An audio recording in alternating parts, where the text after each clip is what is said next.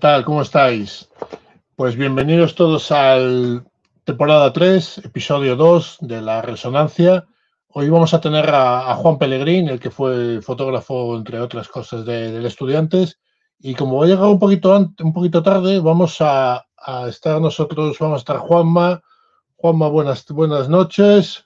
Buenas noches, cabronazo.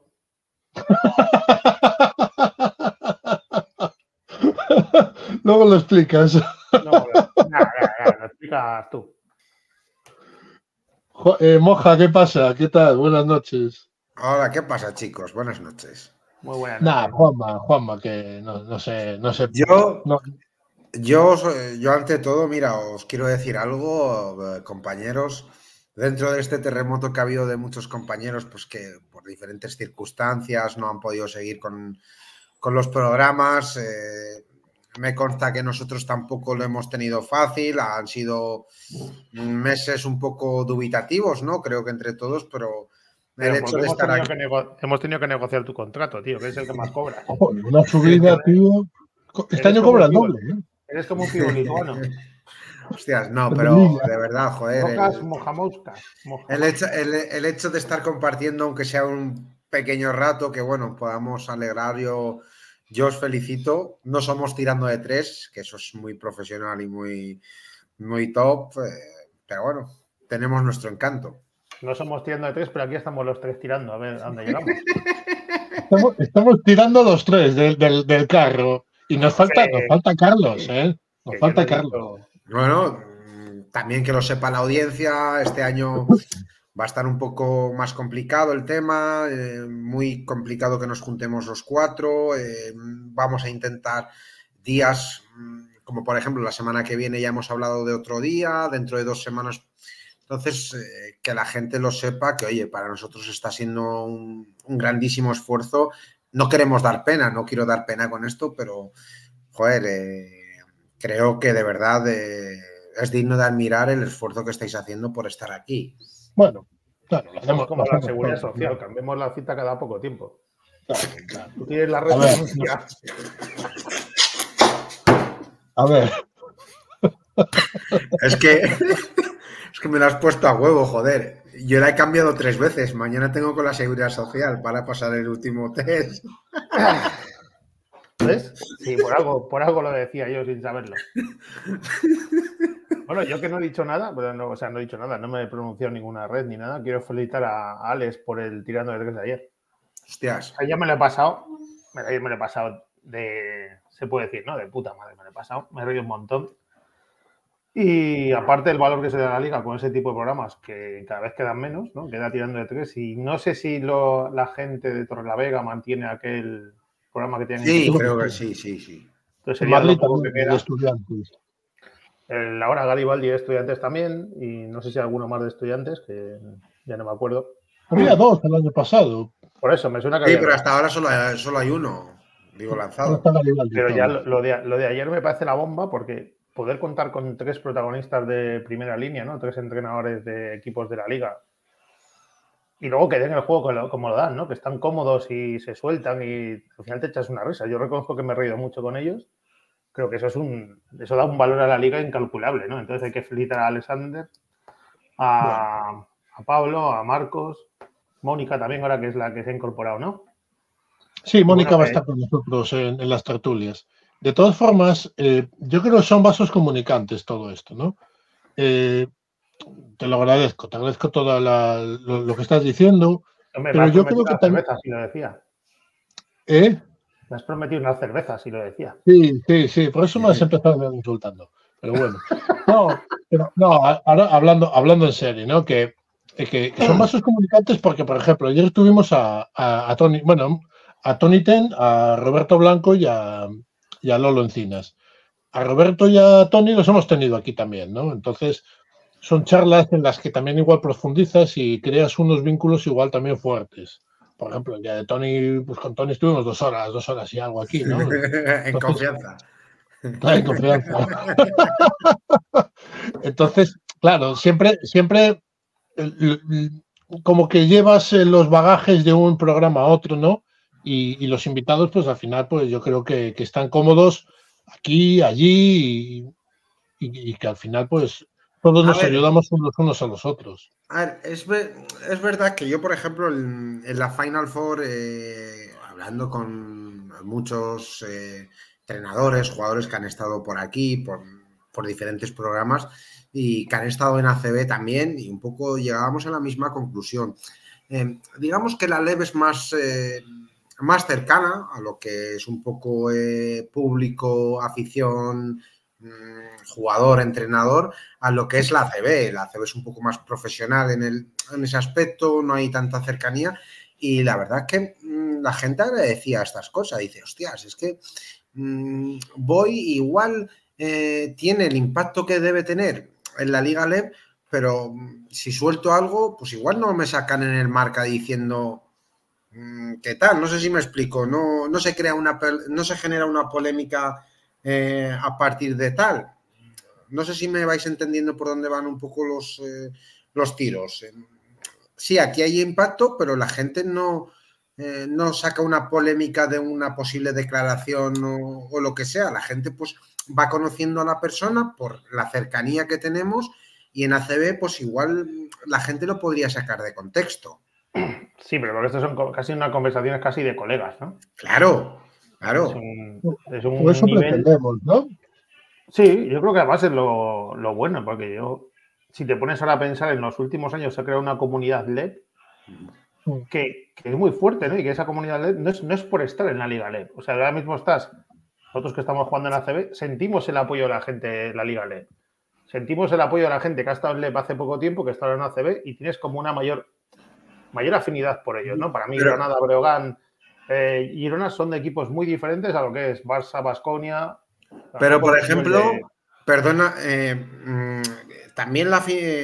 por ejemplo, creo que. Y no quiero que me caigan palos, pero Palencia puede que la comunidad LEV empaticen un poco más que con Granada o con, con demás ascensos, porque Palencia representa eh, aquella LEV de no ascensos. Eh, mm, claro, eh, gente como yo que soy de Melilla, pues vi a mi equipo subir y ver que no subieron. Entonces, joder, Granada al final, pues, con perdón, subió una vez y pudo estar en CB. Entonces, Palencia creo que representa mm, y de hecho, el otro día hablando con gente de, Melilla, pues estábamos ahí diciendo, hostias, es que Palencia es todo eso que, nos vemos reflejados y, evidentemente en Palencia este año, pues el hecho de que esté en ACB, mm, la comunidad LEB, que lleva aquí toda la vida, pues eh, estará muy feliz y muy contento. Yo soy el primero. El, año pasado todos nos alegramos de que, de que Granada se salvase. Sí, desde luego. Había estado, recientemente y no sentíamos igual a Granada que a Betis, que no hacía tampoco tanto tiempo. Claro, pero Betis, no ha sido equipo LEV, quiero decir, eh, con perdón, Betis que tiene dos descensos en su vida, tres, no mucho, porque el Betis era de los pocos que nunca había descendido hasta con el Madrid y juraría. Sí, desde, que subió hace en los 80, 90, primeros 90. Y desde, desde primera vez que subieron, nunca había bajado quiero decir, siendo LEV, nunca había estado en LEV. Sí, pero era una. me refiero que el año que subió Betis era una LEV todavía un poco diferente. Yo creo que los vínculos han ido generando después. Y se han ido generando no porque ya hubiese, ya había algunos programas antes, pero la, ahora la, unión de más programas que juntaba más a la gente, más conversaciones, la comunidad que se formó en Twitter, porque es como, recordar las, las charlas que había aquella vez que se podía, la posibilidad que había de charlar en Twitter en algunos partidos, eso se ha generado de tal forma que ya casi que sientes un poco propio a Granada, un poco propio a, los equipos que están recién ascendidos. Y eso es lo que yo me refiero, que eso va más allá de la competición. No, no, desde luego. Y esto, y esto que comentas es interesante. los más viejos del, lugar eh, lo sabrán. Yo esto que recuerdas fue un proceso que se fue creando a raíz de los no ascensos. Es decir, yo cada día eh, veía menos gente en los pabellones, pues eh, gente un poco desilusionada por la situación que vivía el país en líneas generales Y, joder, yo veía de repente mucha gente en, Twitter que hablaba de la LEV y yo, hostias, es que hay gente que sabía mucho, eh, gente que yo he ido descubriendo por el camino que decías, hostias, y se fue formando una comunidad que yo creo que a día de hoy, perdóname, no quiero ofender, pero creo que es una comunidad eh, de gente que sabe más grande que la ACB. Sí, la ACB hay gente eh, muy especializada en sus clubes y tal, pero joder, es que hay gente en LEV que sabe de muchas cosas. Mira mismo el concurso que hubo el año pasado. Había gente que acertaba tirando de tres, había gente que acertaba algunas preguntas que yo decía, hostias, es que hay gente, claro, ahí es donde llegas, dices, hostias, eh, hay gente que es muy friki de esta competición y se agradece, desde luego. Pero la sientes más cercana, te puedes implicar más porque la sientes más cercana. Claro. El, tener ayer a, a, Lolo Encinas, a Roberto Blanco, a, a Tony Ten, tener tres entrenadores de primer nivel de esta liga, no, no lo vas a tener en la CB. claro, y tú, esa profesionalidad te los aleja, te los pone Claro, y tú, y, tú vas a un partido y con perdón, le puedes dar la mano o tal, no tienes a, a un jefe de seguridad ahí diciéndote, es que iba a decir otra cosa, pero me, he modificado a la última hora para no cabrear aquí al personal. Quiero decir, esa cercanía o, joder, o que tienes una fin con un jugador, pues Mm, que al final del partido puedas estar hablando con él sin que venga eh, la seguridad te diga, no, no, tal. Y, la gente agradece esos detalles porque, bueno, tú mismo lo sabes, Juanma, sí, habéis jugado contra el Barça, pero la seguridad está en todos los partidos de, de Palencia, entiendo. Y oye, pues... es que para lo bueno y para lo malo eh, es una liga no profesional, ¿no? Entonces, eh, todo lo que rodea y todo lo que. Porque al final la Liga CB vende mucho y todo lo que rodea a un equipo vende mucho. O sea, quiero decir, hay una plataforma que lo emite en, privado o tal. Y, al final, esa libertad que tú dices, Moja, yo creo que sí que sí que es bastante bastante más importante que la que pueda haber en la CB. Y luego, pues las facilidades. Yo la verdad es que no, he tratado con jefes de prensa de ACB, pero la verdad es que los jefes de prensa de LEP en el 99,9% te dan todas las facilidades del mundo. Incluso, incluso los equipos cuando descienden se adaptan al modelo LEP, que a mí eso es lo que me llama la atención. Es decir, tú tienes tus reglas eh, estrictas en ACB y tal, pero cuando te bajas, te adaptas. Y esto yo lo he visto en más de un club. Te llama la atención. Desde luego, no sabes qué, por qué razón sucede eso, pero lo hacen. Y quieren estar cerca. Y... Pero ahí es de lo que dices, perdón que te he interrumpido, pero es que para mí ese detalle era un poco. Eh, yo lo he visto y digo, hostias, Manresa mismo, el año que baja, joder, eh, vieron un marketing un tal que yo ni en ACB había visto eso. Hostia, decía, joder, Manresa. Bueno, eso está Claudia ahí, ¿no? Sí, joder, sí, pero eh, la, bueno, el que no conoce, Claudia es la novia de Paul Olivier, de nuestro amigo Paul, pero sí, quiero decir, al final es un equipo muy profesional, pues que lleva media vida en ACB, pero llegaron, tal, y oye, yo veía a Manresa por todos lados, veía a sus jugadores en todos los programas, hostias, y son cosas que dices, chapo, pero bueno, oye, no ves, no ves tanto en la ACB, quiero decir, ahora con la difusión de programas amateurs en la LED, eso se producía. Pero en ACB no es tan fácil, porque todo está un poco restringido al, canal que emite y que tiene los derechos de imagen, que luego a las televisiones les da, no sé si me dijeron ahí que son 90 segundos de vídeo, como mucho, para disponer de ellos. Y, tú, pones, tú pones los informativos de cualquier otro canal y no te hablan de baloncesto ACB. Nada. Los que tienen los derechos pasan. Yo creo que hoy en día en Telecinco lo único que pusieron del baloncesto ACB fue los tiros libres del jugador de Juventud, que los tira a cuchara. Sí, ni resultados ni leches, tío. O sea, dices, joder.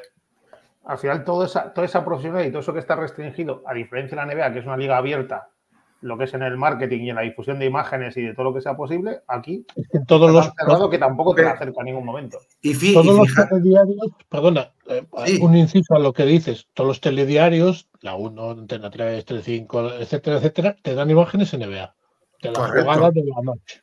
Pero porque es abierta, pero tú ves el marketing que tiene en Twitter, en Twitter mismo, entras NBA o NBA España y no paran, te ponen vídeos de 3, 4 minutos y los hay, no son cosas que nos inventamos nosotros. Y esto que dices ahora, por ejemplo, de la plataforma que tienen los derechos de ACB, todos recordamos que hace 15, 20 años tuvo los derechos. Y hace 15, 20 años, eh, la famosa, yo no me acuerdo, la famosa eh, liga que gana el Madrid en el Palau de Georgievich, que pues tenían los derechos esta, eh, este, los mismos que lo tienen ahora. Y joder, en esa época se difundía más. Es que ahora mm, en ACB, a no ser que en las televisiones locales, pues como Palencia puede haber muchos seguimientos, pues básicamente por la afición que hay, o Granada pues, por la afición que hay, luego mm, no ves nada. Al final, mm, también yo, pues de vez en cuando me gusta entrar a, leer foros, a tal, y la gente, pues sigue siendo muy suya. No, no hay un foro, por ejemplo, mm, porque antes de que llegase un poco Twitter, yo me acuerdo que en foro ACB, mm, en foro, en subforo de, de LEP, había siempre un hilo era pues de, de líneas generales de, de la LEP. En ACB no ves eso en norma general, ves que cada uno tiene su, hilo de club y de ahí no lo sacas. Entonces. Espera, un segundito, vamos a, vamos a incorporar que ha venido, está, tenemos a Juan aquí ya. Déjame que le, que le meta y, así, Haciendo tiempo, por si no venía, llega antes de tiempo. Compartimos, compartimos todo con lo que estamos hablando con él. Hola Juan, buenas noches, ¿cómo estás? ¿Qué tal? Muy bien, ¿cómo estáis vosotros? Buenas noches, pues, Juan. Encantado de tenerte con nosotros. Igualmente. Un placer, Juan. estamos charlando un poco sobre la facilidad que, los clubes de LEP eh, ofrecen para, para, pues hablando de programas, pues como puede ser este, o como tirando de tres, o, o cuando, cuando estaba en Mix, Levitando, etcétera, etcétera, eh, para, para, tener invitados, ¿no? Para poder acceder a X personas y difundir y crear una, una, comunidad LED, ¿no? Que, creemos que, es bastante potente a día de hoy. No sé cómo lo ves tú. Claro, a diferencia. Perdón. Sí, un poco a diferencia con la ACB, que es un poco restringida. claro. Claro, se ha estado oyendo ahora eh, mientras me terminaba de preparar y sí, tenéis razón, ¿no? Es todo mucho más fácil, es más accesible, es más cercano. Y, yo que venía de un club que era ACB y que además es como de la aristocracia ACB histórica, de repente llegar a la, LEB eh, era un terreno un poco desconocido y la verdad es que yo y, creo que algunos compañeros míos eh, nos sentimos muy a gusto enseguida porque es todo muy fácil, es, es agradable, es, no sé, eh, para mí es una competición ideal si no fuera que, que por desgracia nuestra supervivencia posiblemente dependa de que el equipo esté en ACB. Pero yo por mí me quedaría en la LEP toda la vida. Pero Juan, ahí por ejemplo, tú que estabas en el club en ese, en ese momento, el club se dio cuenta de decir, oye, cambio el chip, esto no es ACB, quiero decir, tengo que ser más cercano, no tengo que decir solamente a medios no profesionales. No sé, tú que has estado ahí, a ver si nos ayudas un poco, porque yo, por ejemplo, comentaba el hecho de Manresa, que llamó mucho la atención el año que baja. Es verdad que Manresa ha estado unas cuantas, pero ese año fue brutal. En todos los sitios veías un jugador de Manresa. sí, yo, creo que en ese sentido eh, nosotros somos un poco parecidos, ¿no? Porque no somos el Real Madrid, no somos el Barcelona ni nada parecido. Entonces, eh, siempre hemos sido bastante cercanos con los medios, hemos siempre se ha colaborado en todo lo posible, incluso con medios no profesionales. En ese sentido, cuando llegas a la LEB, no nos supone un cambio tan grande el funcionar de esta manera. Y además creo que para la gente que trabajaba en comunicación en estudiantes era algo que, era agradable y que, bueno, que se hacía siempre de buen grado. Dale. Vamos, vamos a ver, porque ya estamos tocando el, lado, el lado crucial de estudiantes, ¿no? Yo reconozco que a mí, estudiantes, Creo que durante una época Estudiantes fue un equipo un poco antipático porque era el equipo que no descendía estando abajo. Y cuando de repente baja la LED, comunicación, el fotógrafo. O sea, erais gente que estabais dando un valor al club. Y yo creo que habéis dicho que mucha gente cuando íbamos a Madrid a ver a estudiantes o cuando estudiantes jugaba cualquier partido nos sentíamos identificados con el club. Era un club querido, porque cuidaba bien las cosas y encima pues daba lustre a la competición. Bueno, esas cosas son muy personales, ¿no? El tema de, por ejemplo, lo que has empezado cuando nosotros nos tocaba descender, pero finalmente no descendíamos realmente, nunca ha sido culpa de estudiantes. Nunca, estudiantes nunca. no, no, pero además, ha habido clubes que sí, pusieron, que sí han puesto recursos y sí, que han hecho acciones eh, para intentar evitar esos descensos. Estudiantes no. Simplemente por lo que fuera, que todos sabemos por qué era, pues no terminábamos bajando. Y luego cuando llegamos a, la LED, pues no sé, yo creo que se da la casualidad o la coincidencia de que estoy yo en el club, de que está Santi y de que, bueno, que somos gente que nos gusta el baloncesto, llevarnos bien con todo el mundo y intentar difundirlo de la mejor manera posible. Creo que también que teníamos un club muy bonito para difundir, donde hay muchas cosas, aparte de lo que son los puros resultados, y un primer equipo masculino, ¿no? Además, estudiantes es mucho más y eso nos daba posibilidad de jugar con, muchos factores para intentar, no sé si acercar el club a otra gente, pero sí por lo menos disfrutar de lo que hacíamos y de lo que veíamos cada día en Magariños y alrededores. ¿Y no cuando, cuando he dicho que no descendíais, resultaba antipático porque era el equipo que se salvaba siempre, y nunca sabías por qué. No respondía pero, pero ¿sabes qué pasa? Que, ¿Cuántos descensos no consumados han tenido otros equipos? Que no eran estudiantes. Pues la verdad creo que ha tenido dos, ¿no? O tres. Claro, entonces, pero nunca, no sé por qué, desde mi punto de vista, nunca se hablaba de Fuenlabrada, nunca se hablaba de otros equipos. Pero creo que... se siempre era estudiantes. Claro, pero estudiantes creo que fue el que más tuvo, Juan. Claro, pero, fue, pero Fuenla sí ponía recursos. Y sí, intentaba evitar eso de, toda costa. Y nosotros no. De hecho, de hecho la, afición de, de, Urense, que yo sepa, los de Fuenlabrada los quieren un poco a Quintana, le tienen... Claro, porque mm, lo que hablas es, totalmente cierto, el recurso que pone, pues porque eh, además Ourense sí que tiene el, eh, tenía el famoso eh, canon puesto de cuando, mm. de cuando estuvo, etc. Y allí, pues eh, por culpa de un recurso que puso Quintana, se quedaron sin ACB, que ahí es donde habla Juan, aunque no dice el nombre, y ahí se generó una polémica para los, como yo digo, porque yo estaba en Twitter en aquella época de tal, y la afición de, de Urense, pues se cargó duramente contra, contra Quintana. Que yo allí, por ejemplo, en lo que dices, Juan, yo no entendí nunca por qué no se consumó ese, mm, ese, porque ese era el que más posibilidades tenía en una LEV muy complicada de, no de ascensos. Eh, y ese fue un poco una imagen que yo creo que eh, le quitó, mm, digamos, eh, ¿cómo digo la palabra? A ver, le quitó, joder, seriedad, no, le quitó, ¿sabes? De que no tenía ningún valor. Claro, claro, porque hay, Allí los que sabíamos un poco, yo no te digo entendido de la materia, pero hostias, eso fue un tongo de, mucho cuidado. son, años muy oscuros, porque además realmente eh, cada equipo tiene que estar donde la competición le pone. Y si te toca bajar, pues ajo y agua y a bajar. Y lo mismo, si has trabajado bien, si has trabajado bien y te ha correspondido el ascenso, lo justo es que juegues en la categoría que te corresponde. Bueno, vosotros fueron tres, ¿no? Este es el tercer año en Sí, sí, fueron tres. Gracias, por recordarlo. Va a ser así todo el rato porque me voy, ¿eh?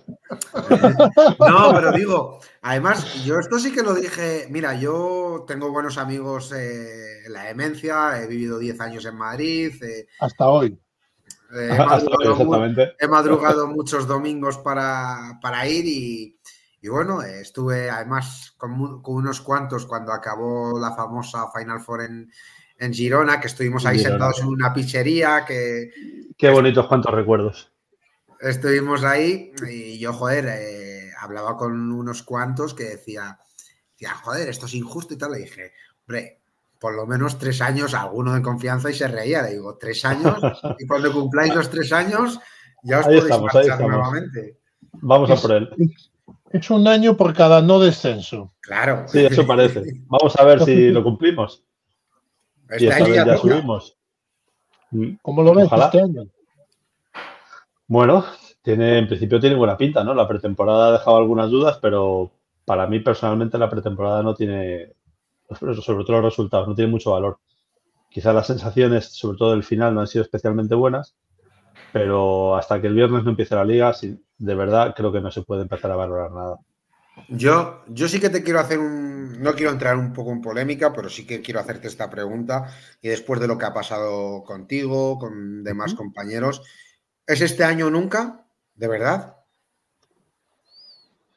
No me atrevería a ser tan tajante porque realmente no tengo conocimiento de los datos como para decirlo, pero tiene mucha pinta de que se parece bastante a este año o Eh, habéis dejado, os han obligado a, abandonar el club gente que sois una institución dentro, ya no solamente para el club, pero el respeto que os tenía la, afición, eh, los mm. clubes. Entonces, quiero entender de qué es. Cosas que pasan, mira, eso hay una política en el club que de recorte en todos los gastos que no sean esenciales para la competición y bueno, pues, pues hemos caído unos pocos en, esa política. Juan, porque eh, la, estructura del club hasta este año, vamos a decir, era todavía de ACB y ahora se está intentando llevar a, a, LEP y ajustar márgenes o... Es que esa, esa, pregunta es un poco trampa, ¿no? Porque, como os he dicho antes, Estudiantes es un club ACB con todas las comillas del mundo, pero además es un club que tiene un equipo en la primera, en la máxima categoría femenina. Recordemos que el equipo que está en la máxima categoría es el femenino, no el masculino. Y luego es un club con en el que juegan 2.000 chavales al baloncesto, 2.000 chicos y chicas. Entonces, tampoco te puedes quedar con una estructura de un equipo LEP eh, al uso, porque es que no lo somos. Y no es que seamos más grandes que nadie ni que seamos más, no. Es simplemente que hay mucha gente jugando al baloncesto en estudiantes. Entonces, necesitas pues que todo eso, que todo eso tenga un motor que lo mueva. Eh, sobredimensionada es algo que siempre se ha hablado. Si estaba sobredimensionado eh, el personal del club. Mm, a la vista de, de lo que estoy viendo hasta ahora en lo que llevamos de competición y de temporada, sinceramente no lo, no lo, estaba. No lo estaba porque, porque no lo estaba. Porque el, em, lo que se está viendo hasta ahora, la comunicación, las redes sociales, la preparación del primer partido de las chicas en el Withing hace un par de semanas, pues mira, es imposible cubrir con dos personas el trabajo que hacían cinco. Entonces, bueno, Ahí va yo con la pregunta, claro. ¿Que ese es nuestro modelo este a, partir de ahora? Pues vale, pero obviamente no va a ser igual que lo que había antes. yo, no sé lo que hicieron, pues, no sé, equipos que, descendieron como puede ser Andorra, ¿no? Que estuvo el año pasado, o como puede ser Burgos, que este es el segundo año, si, no me equivoco. No, no, no sé qué gestión han hecho de esos recursos, la verdad. No lo sé. También te digo que, posiblemente ninguno de esos equipos tiene la situación económica de estudiantes. Es decir, nosotros somos. Ni la cantera, no, no, pero me refiero, nosotros somos el, viejo hidalgo eh, que aparece en tantas literatura española que una vez fue grande y ahora es otra cosa. Y arrastramos una deuda que tenemos que pagar y que nos lastra en todas las competiciones, que no podemos poner el dinero que de verdad necesitaríamos en los equipos. Y eso al final pues ha terminado arrastrando también a, todo lo que está fuera y lo que está alrededor de los equipos. ¿Y tú crees? Una situación muy compleja. ¿Tú crees, Juan, que en su momento, si la, cosa se hubiese solucionado en cuanto se dieron esos eh, famosos descensos, os hubiese venido bien en ese momento bajar a la LED, reestructuraros y haber subido? No lo sé. Porque no lo sé allí yo recuerdo en esa época, pues, eh, tan eh, de tantas turbulencias, pues que siempre se cometía el mismo error. Eh. Llegaban las plantillas de estudiantes, ves que no había menos de 15 jugadores por temporada. Que era el mismo patrón, claro. Tú decías, tengo una deuda, el equipo tal, no desciendo, pues porque no había descensos, pero el año siguiente estoy en la misma situación, traigo otros tal, aumento deuda. Por eso yo digo que igual en un descenso de incluso el primero, igual te dices, hostias, aquí voy a reestructurar. No parece, no parece que la fórmula haya funcionado ¿no? en, este, en, esta experiencia que llamamos el ALES, ¿no? porque además hemos seguido en las dos temporadas con 14 o 15 jugadores por temporada, con dos entrenadores en cada temporada.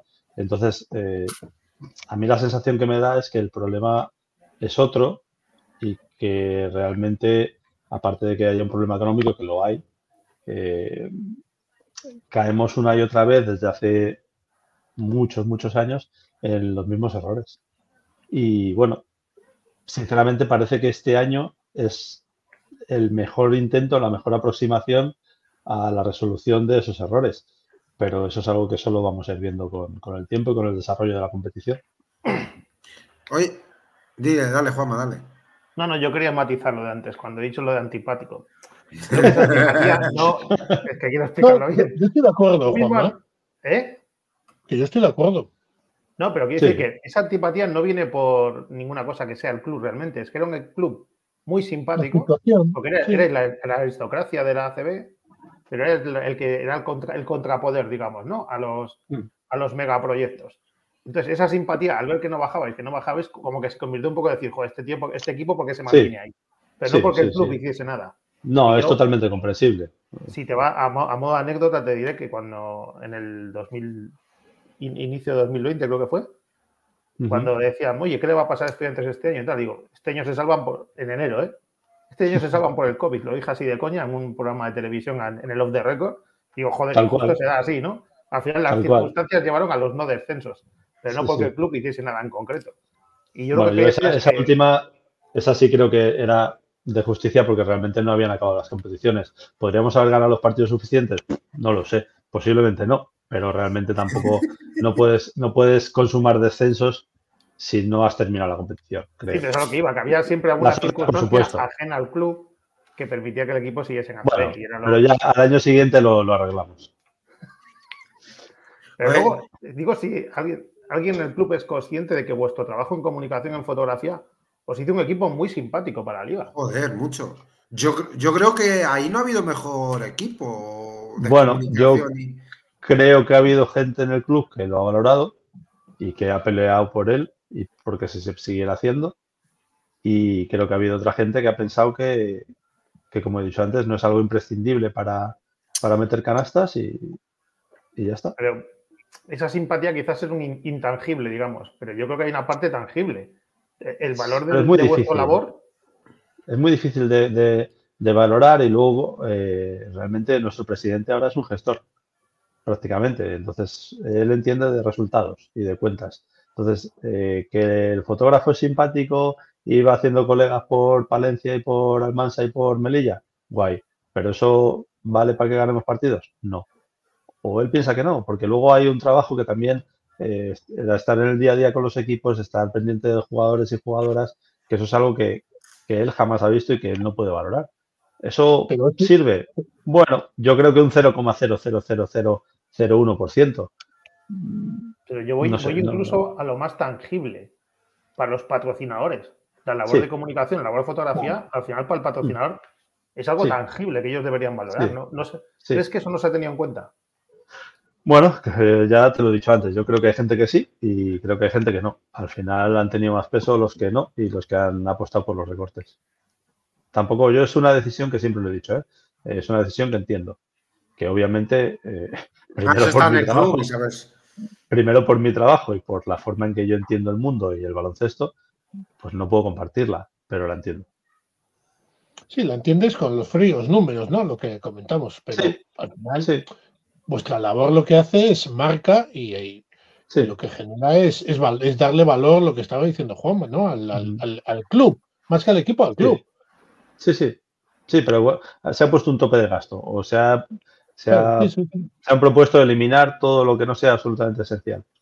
Bueno, pues ya te digo, hemos caído. Me da mucha rabia porque es un trabajo que, que me encantaba y que hacía en mi casa, porque es mi casa.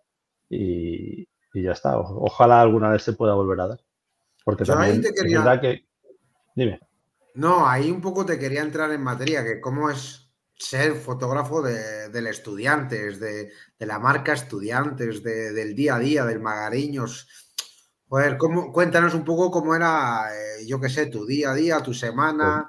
Muy divertido, o sea, muy divertido. Para mí, siempre lo he dicho, no era un parque de bolas. Eh, yo no iba a todos los entrenamientos porque tampoco era esa la relación que teníamos, pero sí iba uno o dos entrenamientos de cada equipo cada semana y luego a ver a, los, a algunos equipos de cantera y, ah, joder, era una pasada, yo creo que para cualquier fotógrafo. Si además te gusta el baloncesto, más todavía. Si te gusta sentirte parte de un equipo, todavía más. Si ese equipo es el equipo al que has estado siguiendo desde, desde que te acuerdas, pues más todavía. Y si juega tu hijo, pues seguimos añadiendo. para mí era, era el trabajo soñado. Si hubiera pagado un poco más, pues mejor, ¿no? Pero, eh, pero era una pasada. Por, lo que veo, no, es, no era un trabajo de llegar el domingo, el día del partido, y hacer las fotos que correspondieran. No, no, no, no. Yo eso, o sea, tengo que estar muy agradecido porque hemos trabajado en el club para que eso se pudiera hacer. No hay equipos, salvo el Real Madrid, quizá, el Barcelona, Basconia, Valencia, que puedan hacer eso, que puedan tener un fotógrafo allí eh, contando historias todos los días. Eso es muy difícil. Y tiene mucho mérito que, hayamos aguantado casi tres años. Bueno, tres años. Eh, ha llegado un momento en que se ha acabado. Bueno, me ofrecieron hacer solo los partidos, pero es que no me interesaba. Porque realmente una vez que has estado en un sitio al 100%, pues estar al 25% ir allí no, no me interesaba. Prefería eh, dar un pasito atrás y ya veremos. Esto es como lo de lo de cariño, podemos ver a otra gente, ¿no? Algo así. Vamos a ver qué pasa, ¿no? Eh, de momento, bueno, ya está. se ha acabado este. irás, irás, a ver los partidos al menos, ¿no? Sí, bueno, es, eh, fui el otro día a ver a, el partido del primer partido del equipo de femenino y la verdad es que fue una sensación muy rara, ¿no? De repente estar en la grada. ¿Qué hago aquí, no? en vez de debajo y bueno, sí, me iré acostumbrando, pero claro, quiero porque, porque me gusta y disfruto mucho y siempre lo he hecho, no voy a dejar de hacerlo ahora. ¿Y, y, cómo, cómo, llegas tú, Alex, tú? Porque tú eres fotógrafo taurino, ¿no? He estado mirando. sí, bueno, yo llevo trabajando como fotógrafo muchos años. O sea, no sé, parece que voy a hacer 24 o 25 años como fotógrafo. He trabajado en diferentes cosas, eh, mucho tiempo en los toros, mucho tiempo haciendo viajes, eh, en otros deportes. Y estudiantes llego, pues un día, pues pido permiso para ir un día a hacer un partido, en 2007 me parece que fue el primero. Y de vez en cuando voy, pero eso era simplemente porque me apetecía. En 2014 empiezo a trabajar con las chicas, por amor al arte, porque me apetece, porque me gusta, porque creo que ¿Pero te lo proponen o, sale de ti eso? No, no, no, eso es mío, eso es todo cosa mía. Yo voy y le pregunto al club, pregunto a los entrenadores de los equipos, oye, ¿puedo hacer esto? Ningún problema. Y empiezo a trabajar más en serio y a intentar de alguna manera darles la notoriedad que, en ese momento no se les daba, ni desde el club ni desde fuera. Y, la verdad es que fue muy agradable. Y muy divertido y muy, y muy gratificante. A partir de ahí me voy enganchando un poco más, pero siempre desde fuera. Y en la temporada 19-20, pues finalmente me, me llega una oferta que ya me había llegado años anteriores, pero había dicho que no por diferentes motivos y en la 19-20 acepto y empezamos a trabajar juntos. Claro, sueño cumplido, ¿no? La leche. Sí, eh, más que nada porque es un sitio, es lo que he dicho antes, es mi casa, ¿no? Y desde hace mucho tiempo. Yo llevo vinculado a estudiantes de una u otra forma muchísimos años. Y bueno, pues eso era un trabajo muy gratificante y muy, muy divertido, sobre todo. Y luego, además, como hemos estado en la LEP, pues me he encontrado gente estupenda. La CB era todo el mundo más estirado y la LEP es otro rollo. Claro, es que es, es que, tío, la LEP mola. Es que yo eso es lo que les decía en Girona, le decía, joder, arreglaros de estar un año más, de poder ir a campos como Almansa, de... Claro, hay una corriente de opinión que, que, siempre opina que lo de llegar a la LEP desde la CB no ha sido un descenso, sino un ascenso. Eh, obviamente es una forma particular de ver la historia, pero, pero bueno, eh, en ciertas cosas, como he dicho antes, al principio, estoy más cómodo, he estado más cómodo en la LEP que en la CB. ¿Cuántos vínculos has creado con jugadores, jugadoras? ¿Perdón? ¿Cuántos vínculos has creado con jugadores o con jugadoras después de tanto tiempo y tantas horas? Eh, bastantes, bastantes. Eh, es inevitable, ¿no? Porque, bueno, al final estás cerca de ellos y, y también en alguna manera eres una parte externa, con lo cual de vez en cuando si alguien tiene que soltar algo, pues a veces tú pasas por allí y te lo cuentan y bueno, bastantes. Esa parte también la he disfrutado mucho. No tanto porque realmente los fisios es otro nivel, ¿no? O sea, un fisio tiene un trabajo, además de, de destrozar los músculos de jugadores y jugadoras, tiene un trabajo psicológico importantísimo son muchas horas en la camilla. Esto no era tanto, pero bueno, sí, sí hemos creado vínculos y, bueno, creo quiero creer que en algunos momentos mi, no, no, no quiero decir trabajo porque esa parte ya no es trabajo, pero mi relación con alguno de ellos pues ha tenido algún valor para, para algo de, lo que fueran los equipos. ¿Y ahora de cuántos equipos eres? Me explico. Ahora, sinceramente, pues soy de un equipo, de un equipo de la ACB, que yo creo que hay alguno de vosotros que sí sabe cuál es. Y Valencia, muy bien, exacto. Y luego el ALEP, obviamente de estudiantes. Y, en general este año me caen todos bastante bien, menos uno. y sabemos cuáles también. no sé si lo sabéis, no estoy seguro de que lo sepáis. Pero también tienes un, equipo. de ¿Eh? Y el, de Plata también tienes un equipo, hombre. Y el de Plata también, claro, está, está ahí Almansa. Por supuesto. Porque, el vínculo que, que se genera allí entre. Hostia, es muy curioso. me flipo mucho el. Y sobre todo, mm, y esto lo digo de verdad, porque yo, joder, cuando os ganan en el, en el palacio, hostias, eh, la imagen que crea la afición, y mira que la afición del Estu es dura, pero hostias, vi mucha gente contenta. Mm, sí, estás jodido porque no gana tu equipo, pero te gana Almansa. Bueno, yo creo que también tenemos una cierta particularidad, y es que aparte de la afición de estudiantes, hay gente que dice que esto es muy malo. Para mí me parece un gran valor. El ganar o perder es algo que nos importa lo justo. Entonces, bueno, que llegamos y perdemos con Almansa, pues, ¿qué le vamos a hacer? Hemos perdido con Almansa. Pierdes con el Madrid es una putada. Perder con Almansa está bien, no pasa nada. Pero sí, la, relación con Almansa a todos los niveles ha sido una sorpresa muy grata. Con otros equipos también ha habido una cierta relación y cuando han venido al Palacio eh, ha sido divertido y ha, estado bien, pero lo de Almansa fue toda una sorpresa. ¿Cómo surge eso, todo, todo lo de Almansa? Pues si te digo, ni me acuerdo. Yo creo que andaba por ahí el Delfín Ramiro, que claro, cuando está el Delfín, todas las cosas que pasan son buenas, y, luego se generó un ambiente allí entre la gente que fue de Almansa, la demencia, los que estaban por ahí al lado, que de repente éramos colegas de toda la vida. Eh, me parece maravilloso, porque eso además de verdad que con alguien de, de ACB no va a pasar. Oye, si pierde con Coruña este año tampoco pasa nada, ¿eh? o sea, no solo con el Madrid, no, con Coruña tampoco pasa nada. Yo diría que el 50% de los partidos los vamos a ganar y el otro igual no. Con Coruña. no, no sé yo. Ya veremos, ya veremos. Queda mucho, ¿no? Hay que empezar, hay que empezar a competir y empezar a ver qué. A, ver, yo, yo te soy muy sincero y mira, quiero que subáis solamente para que volváis al club gente como tú. Te lo digo, no es por hacerte la pelota. Bueno, mm. yo te lo agradezco, pero no sé si eso va a pasar. Es algo que, además con lo que ni cuento. No, ni me preocupa. Yo quiero que subamos porque al final, también hay una persona que. También hay una persona que, bueno, creo que al aficionado de estudiantes y al no aficionado de estudiantes le dolió que te cagas que lo echasen porque yo, ya te digo, viví muchos años en Madrid, fui fui árbitro, eh, esa persona era la leche, bueno, es la leche, porque yo he coincidido con él cuando eh, me ha visto y ha estado por Magariños, oye, tío, necesitas algo, ¿sabes? Mm, era, es la persona más humilde que, y a mí es, cuando lo echan, a mí me duele, me duele mm, porque... ¿A quién? Joder, no sé más quién es, a quién han echado.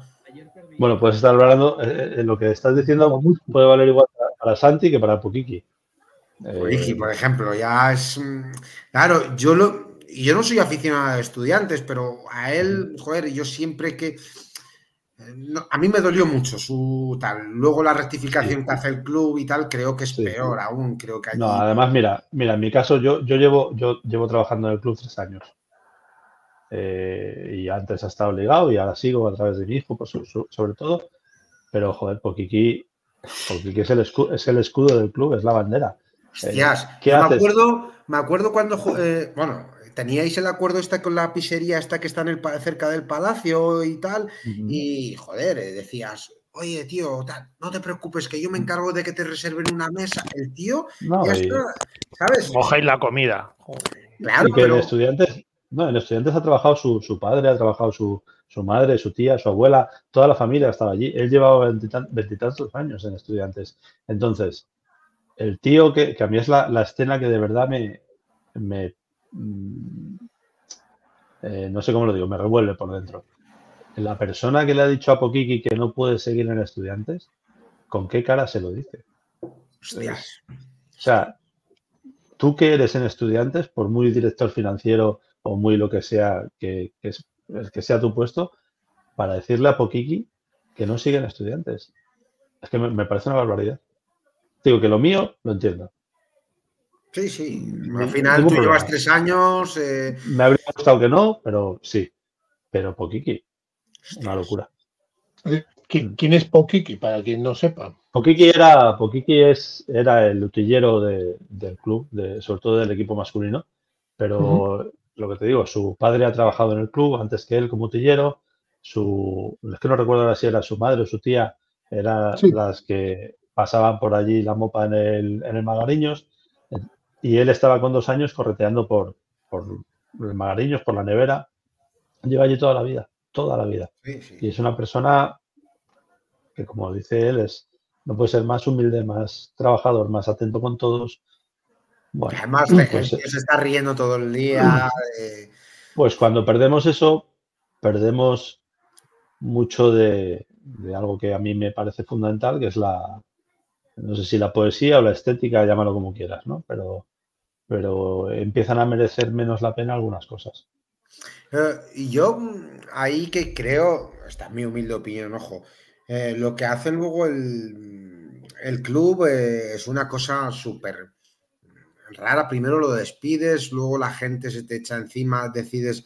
mm, no tiene sentido alguno porque, bueno, lo que decías un poco, Juan, tú al final, con perdón, llevas, sí, eres eh, de estudiantes toda la vida, pero llevas tres años, eh, tal, pero a Pokiki es, es decir, mm, ¿cómo te atreves a echar es decir, eh, Sí. mm, Yo creo no- que, hay cosas que no caben en un, sobre todo en la concepción de estudiantes que tenemos algunos, ¿no? Que obviamente es porque a diferente a la que tienen otros. Yo le conozco, es decir, yo he tenido trato con él, no somos amigos, eh, hemos tenido bastante trato y, si lo conoces, con un poquito que lo conozcas, sabes que si le planteas esta situación y oye, le dices, hay que recortar de tu sueldo incluso mm, de estar casi gratis, sabes que no te va a decir que no. Mm, Mira, no, no, sinceramente no quiero profundizar en, deta- en detalles de negociaciones porque, porque ha sido, yo creo que hay algunas decisiones que, que realmente no repercuten en un presupuesto como el de estudiantes. Porque al final estudiantes, con, con todo lo que hemos hablado antes que tiene que mover, eh, es- estamos hablando de sueldos y de retribuciones que, que Sí, mira, sí. no vamos a, no vamos a pagar la carrera con ese dinero. En todos los clubes hay un Pokiki, ¿eh? Hostia, Seguro que Sí, Juanma- sí, sí. Sí. Seguro que Es, es sí. la- es que es la leche, tío. Pogiki es que es la leche. No, no Claro, te quiero quitar protagonismo. Juan. No, no, no, si, si lo tiene bien ganado, pero es que es indispensable que haya poquiquis. Sí, sí. Sí, No, no, es básico, es básico. Eh, sinceramente, director financiero es que lo puede hacer cualquiera. Ser poquiqui no. Y es, Claro. es así. Pero es que sabía todo, joder. eh, pero es que es. Pero ¿cómo lo va a saber todo? Si, le- si- si ha echado los dientes en el magariños. ¿Cómo no lo va a saber todo? Claro, probablemente. Sí. Pero es que es literal. O sea, Sí, en sí, otros casos es figurado. En- eh, o sea, yo qué sé, mi hijo entre- entró en el estudiantes con seis años. A esa edad, Poquiqui, o sea, ya se sabía todo. Eso claro. ya donde estaban las pelotas guardadas bajo llave, Todo, las buenas. todo. y- Todo. Sí, sí, claro, claro. Incluso yo te Claro. digo que ahora hay- habrá pelotas que están guardadas en magariños que solo Y sabe que no lo sabe nadie. Seguramente. Seguramente. Sí, eh, por cierto, ¿qué está haciendo con su vida ahora? A ver, eh, no- Pues de momento está descansando. Está, se lo merece Descansando también, y- ¿eh? sí, lo merece. y, y bueno, va, la última vez que hablé con él va a tener unos meses así de paz y ya verá qué hace después. Hombre, tiene que ser complicado ¿eh? gestionar ahora la situación después de Sí, lo que dices tú, sí, que lo está es. toda la vida.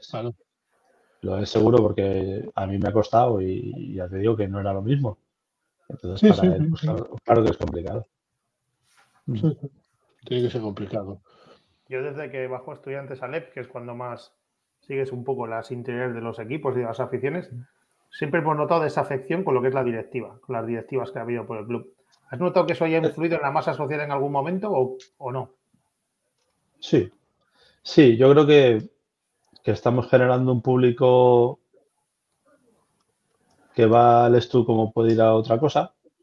Estamos, bueno, estamos, ah, ¿cómo diría? No estamos cuidando mucho al aficionado del Estu de toda la vida, al abonado, y lo estamos reemplazando por, por un público que más familiar, si quieres, no es familiar la palabra, eh, que va- toma esto como una opción de ocio, una más entre las que se ofrecen. Estamos dando muchas entradas a colegios, a empresas, a instituciones, entonces es otro rollo. Pero Eh, es normal que haya desafección porque es que llevamos 15 años, 12 de resultados verdaderamente malos. Entonces estamos acostumbrados a un nivel, eh, éramos un equipo acordados, jugamos una Final Four de la Euroliga. Sí, sí. Perfectamente. me y la última, y la última Final Four que hemos jugado era de ascenso a la ley. Entonces, en ese, peri- en ese periplo, obviamente, se pierde mucho porque hay gente que es de un equipo porque lo siente en el corazón, porque lo que quieras, y hay gente que es de un equipo porque gana. Normalmente en Madrid uno es de, de otro equipo, pues si lo que quiere es ganar, pero hay gente que si, tu- si el Estu no ganaba, pues se ha ido quitando. Y si además no se iba cuidando y no se iba dando cariño a, a los aficionados antiguos, digamos, pues más. Yo, yo en este tema un poco eh, quiero profundizar. Yo, pues, eh, ya te digo, cuando he vivido y, ha habido momentos turbios, eh, parte de la afición se levantaba de verdad contra, mm, contra la directiva, pues que yo había partidos que decía, hostias, tal. A los años ves que eso se va perdiendo, que, mm, que de hecho, pues desgraciadamente lo que lees en Twitter, que hasta que en, en asambleas no se permite ni hacer eh, preguntas eh, a gente que es capitalista, no estamos hablando de gente que es mera... Entonces, claro, ves que el estudiante pierde su, eh, su Bueno, identidad como difícil. tal. Es difícil mantener la presión durante mucho tiempo eh, contra una directiva, contra lo que sea, por, cuando sobre todo ves que no hay ninguna posibilidad de, que eso cambie, ¿no? Porque realmente estudiantes, la, la única posibilidad que hay real de cambio es que venga alguien con, con la pasta, con los 5 o 10 millones de euros que correspondan y que la ponga y entonces que empiece a decidir. Pero eso es algo que no ha pasado nunca. Hemos hecho no sé cuántas ampliaciones de capitales, nunca ha venido el jeque, nunca ha venido nadie a comprarnos y mientras eso no pase, el club está en manos de los máximos accionistas. Pero eso lo quienes va, lo lo va a permitir la afición, Juan. Eso es lo- mi duda. Pues es que la afición no tiene nada que hacer. Claro. Si, si yo me puedo hartar a gritar, pero y Triana vete ya y Galindo No, no digo que os compre, que os compre un fondo o tal. eh. ¿Y qué y- ¿Pero qué hacemos? Llega el fondo, compra y ya está. ¿Qué hacemos? Ahí es imposible hacer nada. Luego tú puedes manifestar y puedes hacer no sé qué, pero esa es toda tu capacidad de, de acción. Y en realidad lo único que podemos hacer es rezar para que si alguna vez viene alguien a comprarnos, que sinceramente lo dudo, eh, que sea alguien razonable y que tenga cierta empatía con lo que ha sido este club. Ah, Y yo ahí hay un tema que a mí, pues, joder, perdona que sea un poco tal, pero, joder, es curioso y lees mucho. Eh, hay mucha gente que habla, pues, cuando se hizo la, amplia- la famosa ampliación de capital, que yo recuerdo, pues, la gente se tiró, hostias, eh, ahí apareció el verdadero aficionado de estudiantes. A lo largo del tiempo, mm, ahora esas acciones no valen nada. Es decir, Claro, además es- esa, esa ampliación, si tú compras 20 acciones, 30, 50, al final es nada. Es minorista. Lo que se busca en una ampliación de esas es que llegue un tío con 5 millones de euros. Si no aparece, no sirve de nada. Porque no hemos Claro. hecho nada. Hemos, hemos metido un poquito de dinero, pero que es una cantidad realmente irrisoria. Eh, recuerdo, en algún momento he sabido la cantidad de esa última eh, ampliación, se me ha olvidado, porque es que era absurda. Entonces no vale para nada. Si estudiantes ahora mismo es un club que, si no se salva por la gestión que está haciendo la actual directiva, tiene muy poca salida. Porque la afición, la afición tú no la ves otra vez tirándose como, como se tiró hace eh, años a una ampliación de capital, de, decir, hostia, salvemos al club. Ya no, ves. No. No. Rotundamente no, ¿verdad? rotundamente, porque quien quería hacerlo ya lo hizo en su momento y la gente que pudiera ver ahora para, para hacer eso otra vez yo creo que no se, no se dan las circunstancias para, que pase eso. Porque además se percibe que es, que es completamente imposible, realmente. no, es que la cosa no está, no está como para ponerte a comprar acciones tampoco, ¿eh?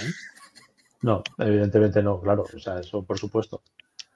Claro, en una, en una bonanza igual económica, pues que pueda, pero tal y como está la inflación y tal y como está la vida a día de hoy, mm. Además, que, ¿de qué sirve tener raciones? Es que mm, lo que decía Mojas, no sirve, ahora mismo no, no valen nada prácticamente, ¿no? De nada.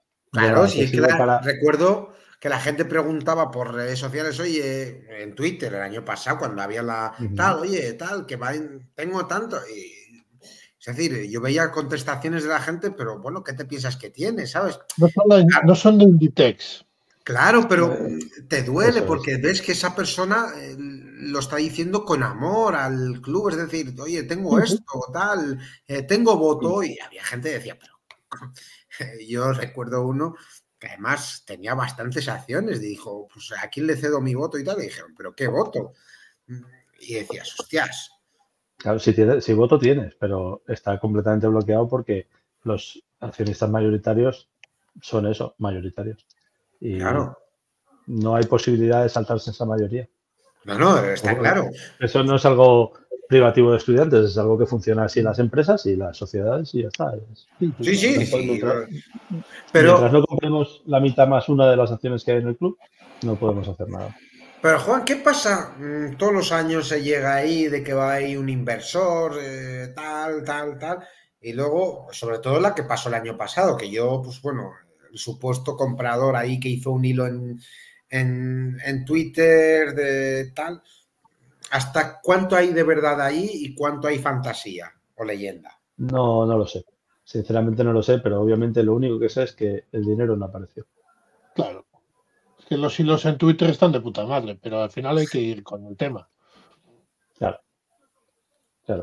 si, fuera por hilos, si fuera por hilos de Twitter, yo sería el dueño de estudiantes, seguramente. Pero claro, como no se trata de eso, pues, claro. pues no. Es que, es así, es que eh, estamos en el mundo en el que estamos y las cosas que son así. Es que o vienes con la pasta o dices tú, la ampliación de capitales para que venga un tío, una corporación, un, estado, como en el fútbol, ¿no? Y, compre el club y, que haga lo que quiera con él, como si se lo quiere llevar a, a es que, Mira, esto que habláis, eh, no voy a decir su nombre, eh, es el hermano de mi mejor amigo eh, es un demente de toda la vida, Juan intuirá quién es seguro. Se metió en la directiva hace unos años para intentar cambiar esto. Solamente te voy a decir que su hermano es periodista, entonces eh, creo que sabe Juan por dónde van los tiros. Lo intentó hasta el final, ¿eh? Y tiene empresas, lo intentó de verdad, de corazón. Juan, no voy a decir su nombre por respeto, eh, lo intentó, entró por, por amor, por, por lucharlo y se fue y ahora mismo me dice, es que no quiero saber nada.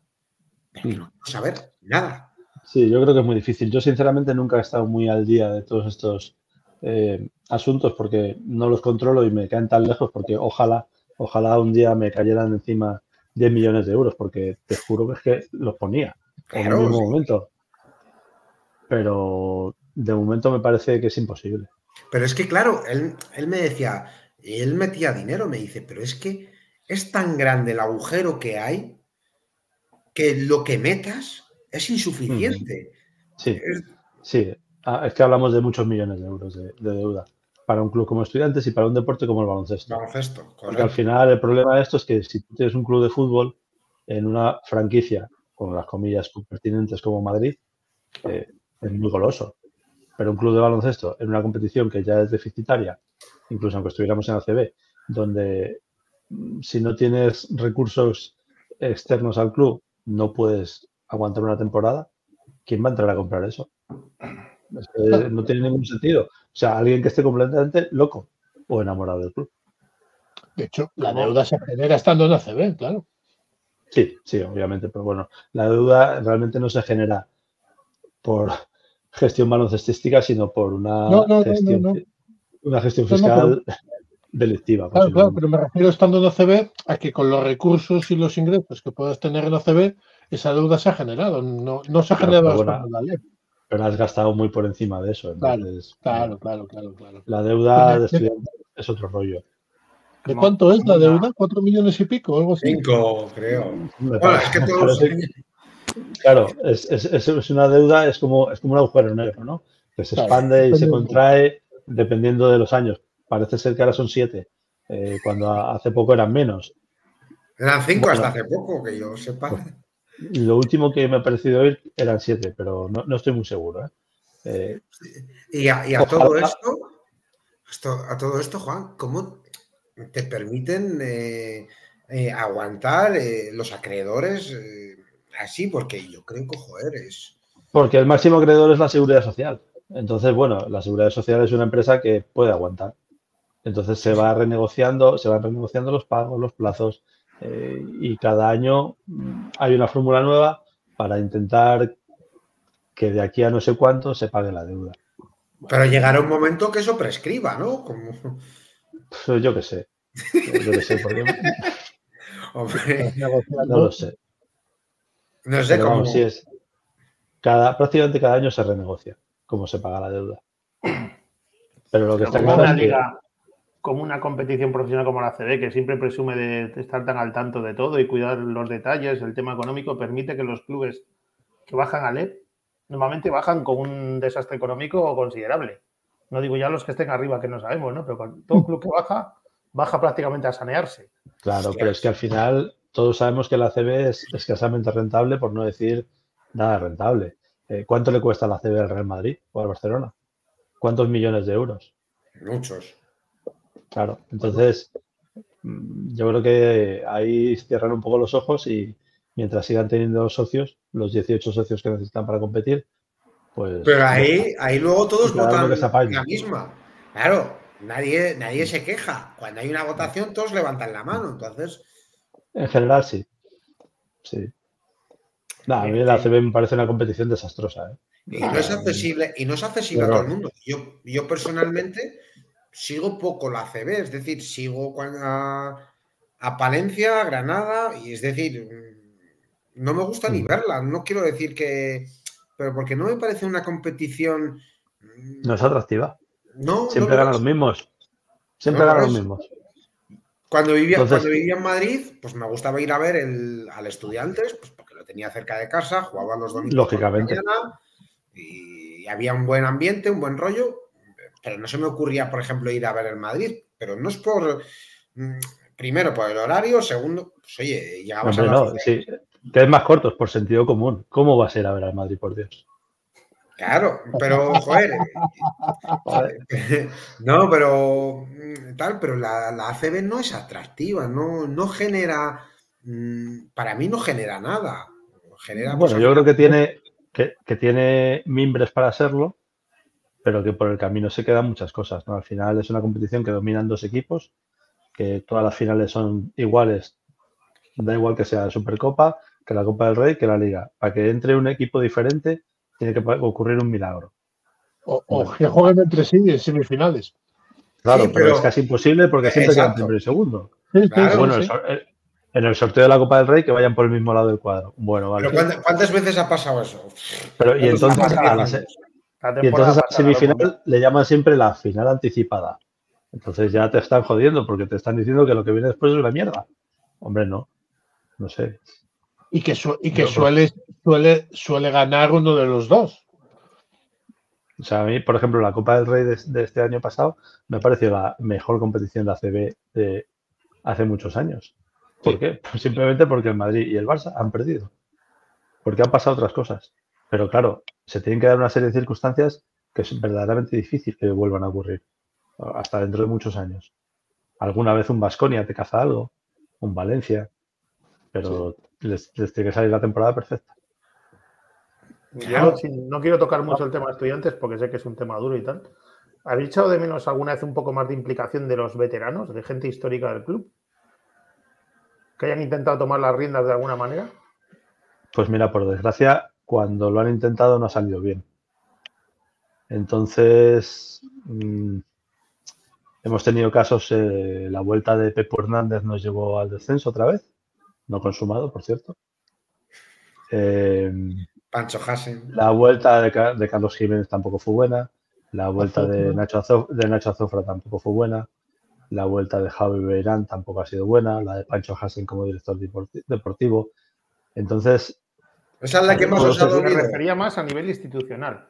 Que, eh, no sé, que moviesen hilos, que se juntasen un grupo para intentar hacerse con el club o que alguien se hiciese con el club dándole un poco de sentido a lo que es la historia de la institución. Es que al final hablamos siempre de lo mismo, ¿no? Porque hace falta, si no recuerdo mal, mínimo 5 millones de euros. Entonces, esta gente de la que estamos hablando ha ganado dinero. Sí, ha ganado dinero. Ha ganado, mucho millones. dinero. Ha ganado mucho dinero porque han estado además en la época buena de la CB.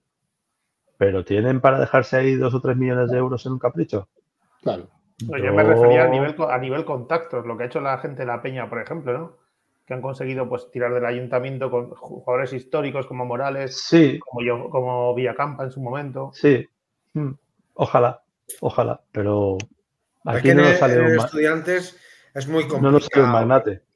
La parte, la parte empresarial es... Pero si al final te llega un Grifols, como en Badalona, que suelta la pasta y que además permite que las cosas sigan más o menos igual y, y que el modelo del equipo permanezca en lo que ha sido en los últimos años, bueno, no en los últimos años, no, en, en la historia, sí, sí. pues sería fenomenal, pero no nos sale eso. Ojalá Pancho Hassen, por decir un nombre, tuviera 10 millones de euros para poner esto, porque es que estoy seguro de que lo, de que lo haría. Hombre. No, o, los contactos, o los contactos para que alguien los meta. Claro. claro. Es que eso pero es, es que los que contactos... que nadie, nadie se atreva, porque joder. Pero al final, es que lo de los contactos es muy complicado, ¿no? Porque no sé, Estudiantes es un club que está en la ley y tiene un mega patrocinador y lo seguimos teniendo, más contactos que eso. Joder, es que. Sí, bueno, sois una marca importante en el baloncesto nacional y prácticamente europeo. Y que, y que, nos pone mucha pasta para lo que es la LED, que yo creo que es, que es un error para Movistar estar como está con estudiantes. Yo creo que para ellos poner 3 millones de euros más, para ellos sí que sería una cosa ridícula y estaríamos en otra situación completamente distinta.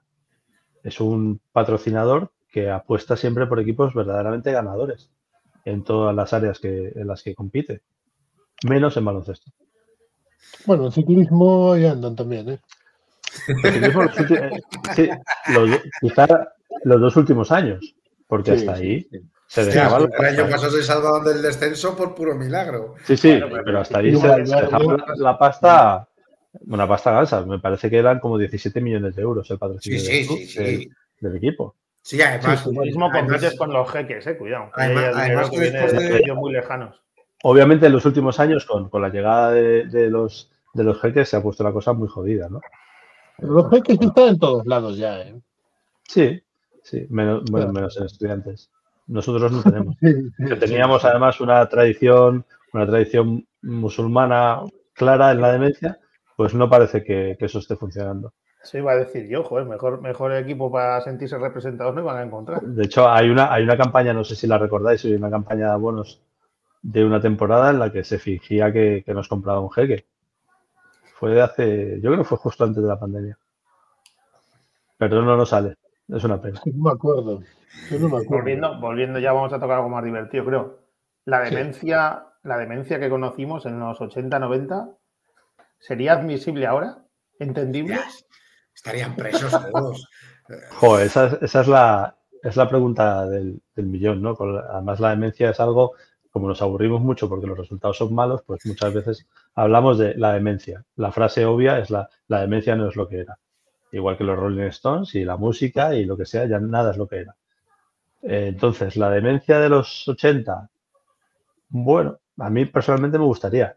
Eh, el otro día en Getafe hubo un amago de demencia de los 80 y se montó un Cristo interesante. Es que yo eso no lo entendí. Dije, hostias, es que la gente, con perdón, no tiene ni puta idea de quién son esta gente. Pues yo qué sé, son gente que hay que tomársela como se la toman y probablemente esa gente dirá, y probablemente el, el 90% de esas personas no han estado alrededor del palacio antes de un partido. No, pero se montó, se montó entre gente de estudiantes que le parecía aquello descabellado y sobre todo con gente de Burgos, que bueno, ya veníamos calentitos de, la temporada pasada, pues se lo tomó muy mal y pensaban que de verdad queríamos que hubiera el incendio en la Catedral de Burgos y coño, no, de ninguna manera. No es eso. Entonces, ese humor se puede soportar ahora, da la sensación de que no. Es que mm, la sociedad, pues tristemente, hay muchas cosas que, oye, yo no me, voy a meter allí, pues, y menos porque ahora mismo cualquier cosa se malinterpreta y Sí, no quiero, no quiero amanecer con el Twitter. Ten cuidado. Joder, ahora mismo la línea es muy fina. eso me refería, que ahora la sensibilidad es como más, no sé. Joder, pero yo sí, yo he hecho y conozco a muchos dementes y yo muchas veces en conversaciones le digo, pero chicos, ¿por qué, pero ¿por qué no hacéis esto? Y tal, y me dice, si es que al final... Además, date cuenta también de que la demencia es, es hija de estos tiempos que vivimos. La demencia actual son chicos y chicas de 18, 19, 20 años, pues su entorno es este. Entonces, a la hora de bordear los límites de ciertas cosas, eh, siguen los patrones del mundo en el que viven. Y ya te digo, lo del otro día de Burgos será la nueva Notre Dame, bueno, pues es muy arriesgado. A mí me hizo mucha gracia porque me recordó a lo que viví muchas veces. Claro, a mí también, pero yo tengo una edad. Entonces, y digo, y, pensé, y pensé, hostia, cómo mola. Pero yo no quiero que Burgos se queme, es evidente que no. Y nadie debería entender eso. Pero bueno, tenemos, la piel, tenemos la piel, fina, tenemos la piel fina y, no nos gusta mucho que se metan con nosotros. Pero además, joder, el que un poco lo entendiese, se estaba votando a lo de los de las mejores eh, catedrales de, España. Y joder, que no hacía falta ser tan tan inteligentes. claro, sabías que se estaba votando y oye, el que conoce un poco la evidencia las redes sociales hacen que todo el mundo salte con más facilidad, que las cosas circulen con mucha velocidad y que en cuanto hay alguien que se ofende, hay mucha gente que se ofende por solidaridad y, ya está. Y todo es muy, diciendo, todo es muy importante. leía comentarios que decían, no, paramos esto, tal, pero. Claro, paramos, es que no hay, no hay nada. ¿no? Mm, ¿Pero qué van a decir los de Palencia, los pobres, el año pasado, con, por ejemplo, con Burgos? Pues oye, les ganaron en Burgos, lo celebraron en Burgos y si lo hubiesen dicho eh, que son de segundo, pues se hubiesen reído y ya está. Pero no, no hay que sacarlo más de más de, contexto. Yo eso creo, pero bueno, que, que, ya te digo, me parece difícil. Lo que sí quiero decir, porque eso siempre es algo que siempre digo, a mí la demencia de ahora me parece la mejor de la historia con diferencia. La demencia anterior, cuando yo estaba en la demencia, cuando otra gente estaba en la demencia, eh, íbamos a la Final Four de la Euroliga, ganábamos Copas del Rey, jugábamos finales de la Liga. Está tirado animar así. Está tirado. Esta gente se está comiendo una mierda increíble. En cuanto al equipo masculino. Y además, antes, lo que se decía cuando aparecía una chica era forofas a fregar. Ahora van allí a animar a las chicas, todos los días. Yo sinceramente creo, que tienen mucho mérito. Mucho mérito. una pregunta, una pregunta clave. ¿eh? ¿Tú crees que Moja, con estas declaraciones que, acabo de poner, podría formar parte de la demencia? Es que, esto, es que esta frase es verídica cuando, cuando fui a la Final Four de. Tenemos alguna más, ¿eh? Tenemos alguna más. Haciendo amigos, ¿no? Bueno, yo creo, creo que sí que tengo amigos por eh, joder. Hay, cierto, espíritu de mente en esas frases, ¿eh? Sí, sí, sí, sí, Más de mente, de, sin duda. Sí. Yo, sé, es, la taza, amarilla que guarda muchos secretos. joder, yo tengo, tengo, muchos amigos en la demencia y de verdad lo digo. Yo cuando les decía, joder, que el LEP vais a estar bien, y me decía la gente y tal. Y joder, y me acuerdo perfectamente en Girona cuando estábamos, no sé si Juan nos vio porque estábamos ahí un montón, que estábamos en la pizzería al lado del bar, no sé si es que nos vio. Mm. Bueno, hubo gente de estudiantes que de la rabia se quedó hasta las 2, 3 de la mañana ahí bebiendo cervezas y sacando. de la rabia, ¿no? Porque... Seguro, claro, y dijo, y saltó alguno, hostias, pero es que Moja tenía razón, es que la LEP mola es que la LEP mola, no, no tenemos tal. Sí, pero el club igual necesita subir, claro. Eso es, es lo que hemos dicho al principio. La LEP mola, para mí es una competición en la que me siento más a gusto, me gustan más los equipos, me gusta más cómo funciona, pero necesitamos la CB para Tenemos que hacer sobrevivir. Tenemos que hacer una cosa. De, los 18 equipos de ACB nos quedamos dos, Valencia y Bilbao, ¿te parece, Juanma? Y, los demás Alep y los de Lep para arriba. Igual haríamos una CB como más, más amistosa, ¿no? Más amigable. nos lo íbamos a pasar de la hostia. o sea, más, vamos, sería, sería mágico ver al Barça y el Madrid en la Lep. A la, a la ACB lo mejor que le puede pasar, con perdón, es que el Madrid y el Barça algún día se salgan de Desaparezcan, sí. Sí, pero el Madrid, amenaza, el Madrid amenaza muchísimo siempre, pero nunca termina de irse, no lo entiendo. Pero el, Madrid no le interesa, no le interesa un poco. La NBA que no le ha permitido todavía ir.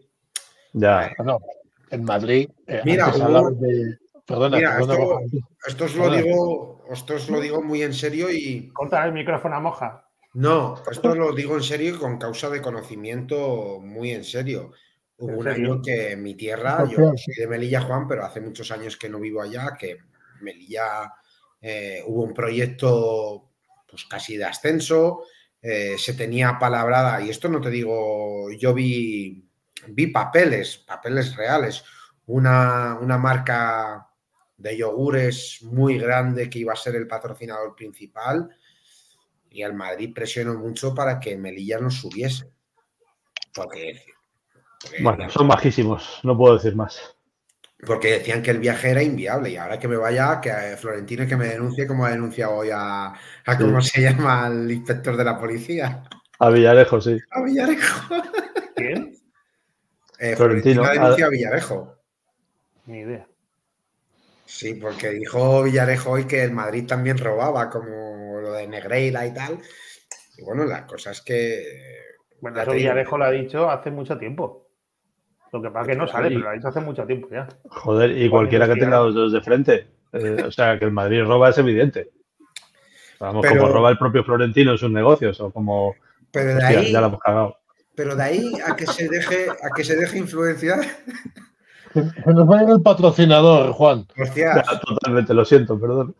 Hostias, pues, no, eh, pues la, casa de Florentino está cerca de Magariños, ¿eh? al lado, al lado, al lado. Claro, al lado. digo. Además, es una pedazo de casa.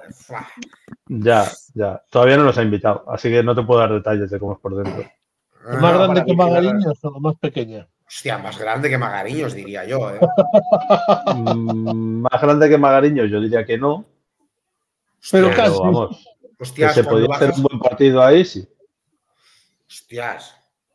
Es que, es yo creo que, seguro que ha estado dentro algún día, ¿eh? No, pues no, no, pero joder, se ve, joder, la casa de Florentino. No, no, es muy grande, muy grande. Sí, sí. claro, es enorme. Yo he flipado, además que hay cámaras por todos lados, ¿sabes? Que vas eh, y. Faltaría más. Sí, sí, pero joder, eh, ves que eso es infinito, que no acaba. Eh, sí, sí. es grande, es grande. No, pero joder, en esto dices, joder, qué triste que un equipo que tenga tanta influencia en tal, que una ciudad como Melilla en su momento, que de verdad Melilla, pues eh, hubo gente en aquella época que quería apostar muy fuerte por el básquet. Eh, ya te digo que la empresa esta eh, tenía palabrado de que en cuanto. Y los señoritos del Real Madrid dijeron pues, que ellos no viajaban a Melilla. Yo creo que el Madrid representa casi todo lo malo que hay en el mundo, entonces esto no, me sorprende nada. Un, saludo a todos los aficionados del Madrid que nos están viendo hoy.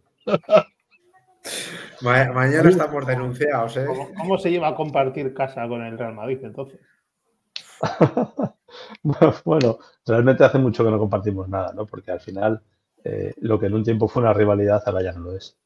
Entonces, lo más triste es que, para algunos de nosotros el Madrid sigue siendo el eterno rival y, al Madrid nosotros le damos exactamente igual.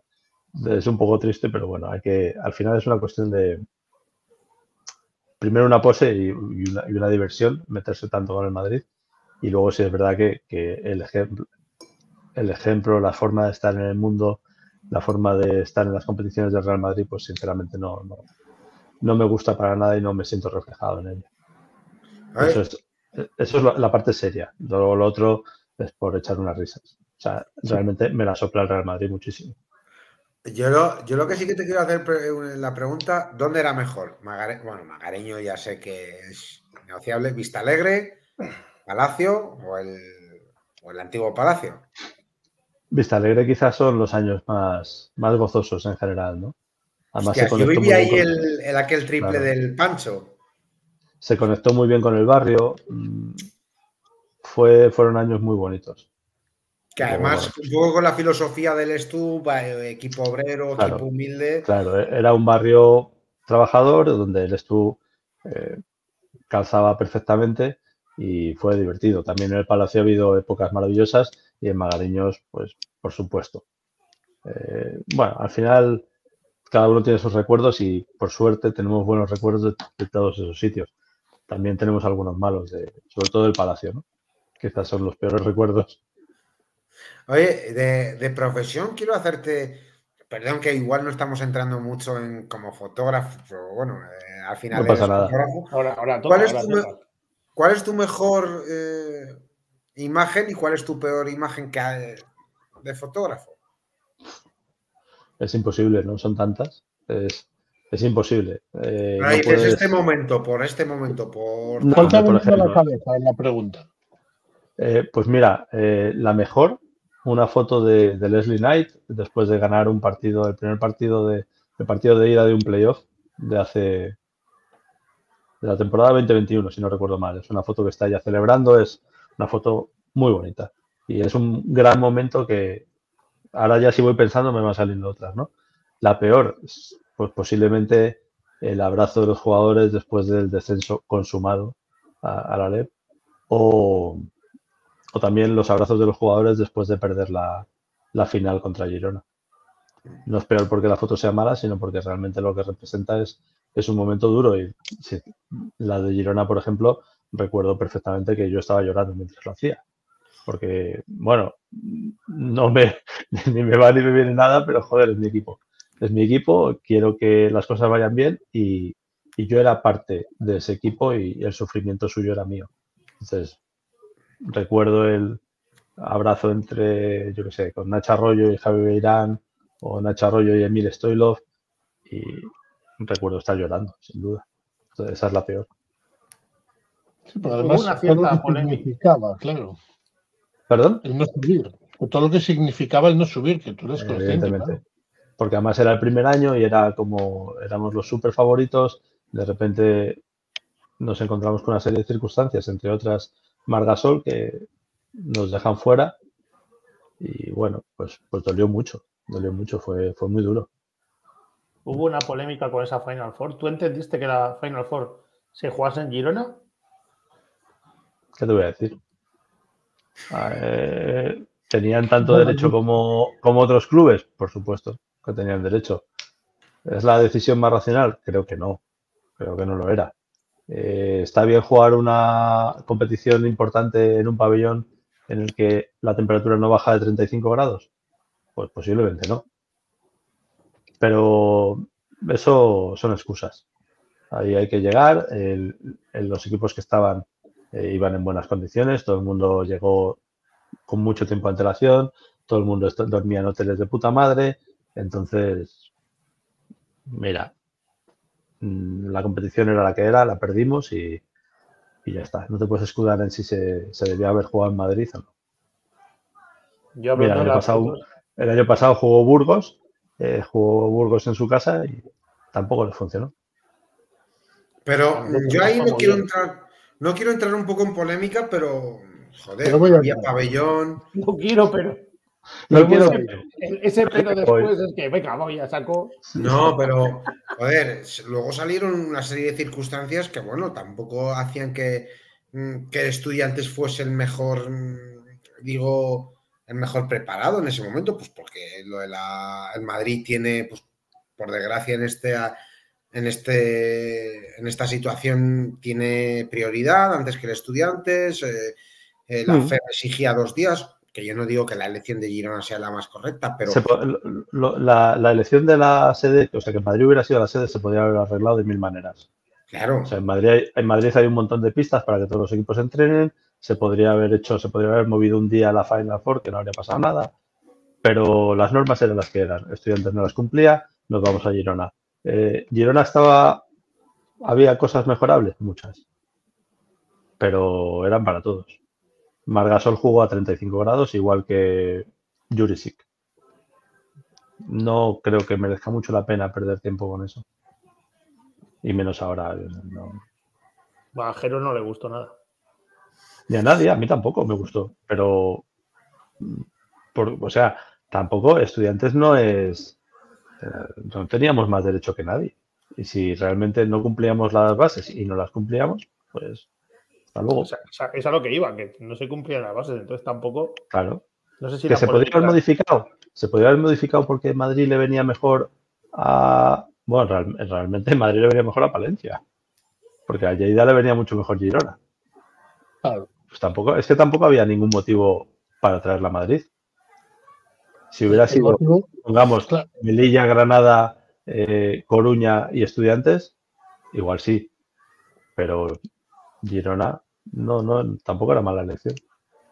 El motivo es que parece que, había que dársela al estudiantes porque era el estudiantes y porque. Hombre, a ver, si profundizamos un poco, joder, igual el segundo de la liga regular tendría que tener una cierta ventaja. Pero como es algo que no está reflejado, no, está reflejado en la norma, pues acabó. Si la norma pone y el segundo tiene prioridad a la hora de tal, fenomenal. Pero es que ni aún así, no cumplíamos las, bases. Claro, pero es que no hay, es que no hay esa norma, con lo cual, pues al final, al final la norma es, la que sabemos, Tanto derecho como cualquier otro club y estudiantes no cumplían las condiciones. Fin de la polémica para mí. Tienes que cumplir X, X condiciones y luego poner X dinero. El que más X dinero ponga, pues al final se lo va a llevar. Que luego los 35 grados de la pista eran una putada, pues claro, para todos. Pero es que en, la, en las bases de competición la fe lo pone claro, el que acoquine. Claro. Bueno, la pues lleva, es decir, no lo ocultan. Aquí, aquí muchas veces se ha criticado. si te inscribes en la competición, si te inscribes en la competición, aceptas las bases. Claro, lo aquí. Que, lo que no vale luego es llorar. Claro, aquí, por ejemplo, oye, a mí me gustó el posicionamiento de Palencia en la última Final Four. Palencia fue claro, dijo: Yo no pongo un duro, ¿vale? Pues te quedas sin Final Four. Y de hecho, los palentinos eh, algo sabían, que en su casa no iba a ser la, pues sede. Pero es que el dineral que cuesta. Que cómodo el dineral que cuesta organizar una Final Four de la LED es una cosa loquísima. Si además la tienes que hacer en Madrid, donde todo se multiplica, pues más todavía. Los números que de la organización de la Final Four del año pasado, que luego no, no hizo falta, los números eran terribles. O sea, el estudiante se iba a palmar un montón de dinero por organizarla. Porque luego en Girona igual aparece un ayuntamiento, un no sé quién que pone la pasta, pero en Madrid no. O sea, en Madrid no hay nadie que ponga nada. Bueno, No hay que ponga nada al estudiantes. Ni a los otros clubs tampoco, ¿eh? ¿No? A ver, que luego, a ver, joder. Sí, va, no vamos a entrar en Claro, si luego andamos recalificando terrenos y yo qué sé, pues sí. Claro, pero estudiantes también ha jugado a eso, ¿eh? Lo que pasa es que ha jugado peor realmente ha jugado verdaderamente mal. Claro, sí. si es que mi pregunta de antes de los contactos y tal, es que yo iba por ahí, claro. Si es que al final. Sí, pero que lo hemos hecho. hemos tenido unos terrenos no sé dónde para hacer no sé qué. Y los terrenos se han muerto de risa. Y hemos tenido un colegio para sacar no sé cuánto. Y el colegio ya no es de estudiantes, sino hemos sacado un duro. Entonces, ¿hemos jugado a eso? Sí. ¿Lo hemos hecho bien? Lo hemos hecho muy mal. Porque Magariños no es vuestro, ¿no? En propiedad. No, claro, el Magariños es de, es de la comunidad.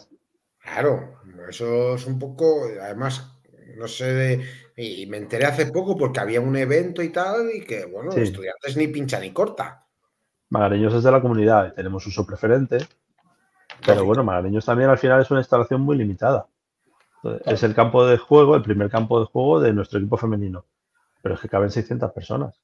Sí, sí, eh, sí, al final eso se Claro. nada. eh. Eh, Si pones las sillas supletorias en la, en el- la pista, te entran mil, mil, unos mil. ¿Qué hacemos con eso? Los partidos que no se pueden jugar en el Palacio de la LEP, un desastre. Hay que jugar en Magariños. O en Este año hay alguno, ¿eh? Hay tres. Sí, sí. De hecho, año hace tres. poco ha salido, ¿no? Que, que se. Y uno de ellos fue, uno de ellos además es votación. Fuenlabra- Fuenlabrada. Con lo cual es un partido donde debería venir afición del visitante, no va a poder ser, los de Fuenlabrada cabreados, porque habéis puesto ese partido a propósito, cuando obviamente no. Y bueno, es un, que no tengamos una eh, instalación deportiva donde seamos prioritarios, también es un problema para estudiantes. Porque encima el Palacio nos cuesta también bastante dinero cada vez que jugamos. Bueno, Y es algo que es algo que otros clubes, yo diría que todos los de la LEB, es algo que tienen resuelto a un coste verdaderamente asequible.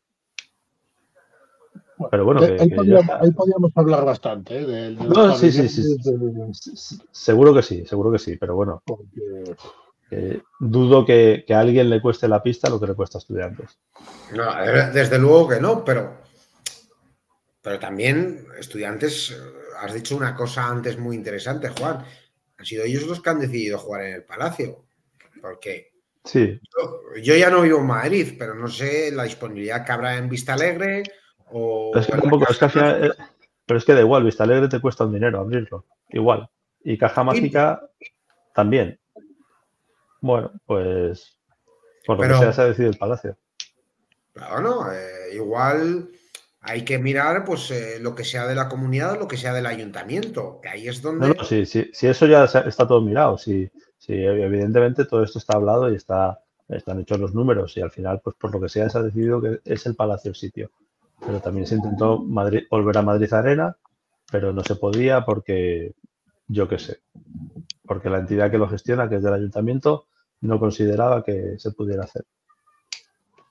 estaba Ahí mirando. un problema. no, estaba mirando que otro de los partidos entre semana que se juega en Magariños es con el, de Coruña. El de Coruña, que ya es un clásico. No es la de primera vez, ¿no? Sí, sí, sí. Hostia, es no, que le, no. hicisteis- le ganasteis un partido a lo Vasconia contra el Madrid. Bueno, el Madrid contra el Vasconia. Fue, fue, la verdad es que fue un partido chulo ese de contra Ya. Coruña. Además, un ambientazo ahí, estuvo guay ese. Para nosotros. Ese, ese, ese no se pudo jugar en el Wizzing porque tocaba Dani Martín. Porque habría un concierto de alguien, claro. Si, Sí, si no recuerdo mal, es jugamos contra Tizona, Coruña y Sí. Fuenlabrada. Sí, sí, correcto. Además, O sea, Nos han caído- bueno. Nos han caído partidos chulos, ¿eh? Sí, sí, Joder. por eso. Y, y ya te digo, sobre todo Fuenlabrada, que es un, es un equipo que va a traerte gente y que puede estar más animado. Pues no cabe nadie. No puede entrar nadie de Fuenlabrada en Magariños. Jo, Y el de Coruña, que es el 20 de diciembre, que molaba ir allí en un autobús y tal. y- claro. Es una pena. Nada, escúchame, el viaje te lo puedes pegar bien igual. Tienes ahí, tienes ahí, te tomas unas cervezas eh, alrededor del Magariños. Una pantalla gigante y ya Vips. está. Ah, por cierto, creo que cerraron el Vips de Magariños, ¿no? Sí, el que había lo han cerrado, sí, sí. Joder, ese es muy Sí. mítico. Sí, la cuestión, la cuestión hostelera alrededor de Magariños es un desastre. Sí, ¿no? Joder, es que antes tenías el Vips, pues que Horrible, estaba todo, todos estudiantes ahí. Era Está misma muy mal. Yo si voy a Magariños voy a casa de Florentino que me invita a algo. Exactamente. A- algo. Además, Bueno. posiblemente él, él estará en otra ala y no se enterará de que vas. No hace falta. Joder, pues eh, hablando de esto, yo la primera vez que me dicen que esta es casa de Florentino, yo pensé que me estaban engañando. Yo pensé que Florentino No. vivía en Pozuelo. o No.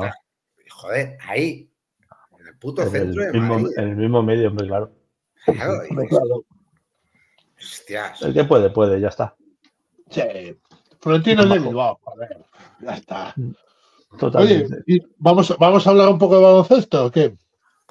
Venga, Voy a va. hacer un par de preguntas de fotografía, pero bueno, va. Sí, yo También me vale. También me vale. venga, vamos, vamos, vamos. Sí, sí, dale, ha, dale. preguntado, ha preguntado Moja por las fotos estas, pero yo quiero saber qué foto de la historia de estudiantes no has hecho que te gustaría haber hecho.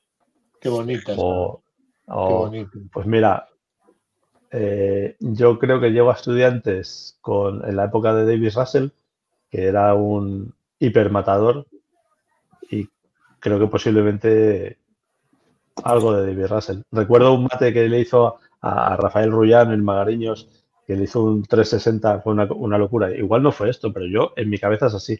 Me habría gustado hacer esa foto.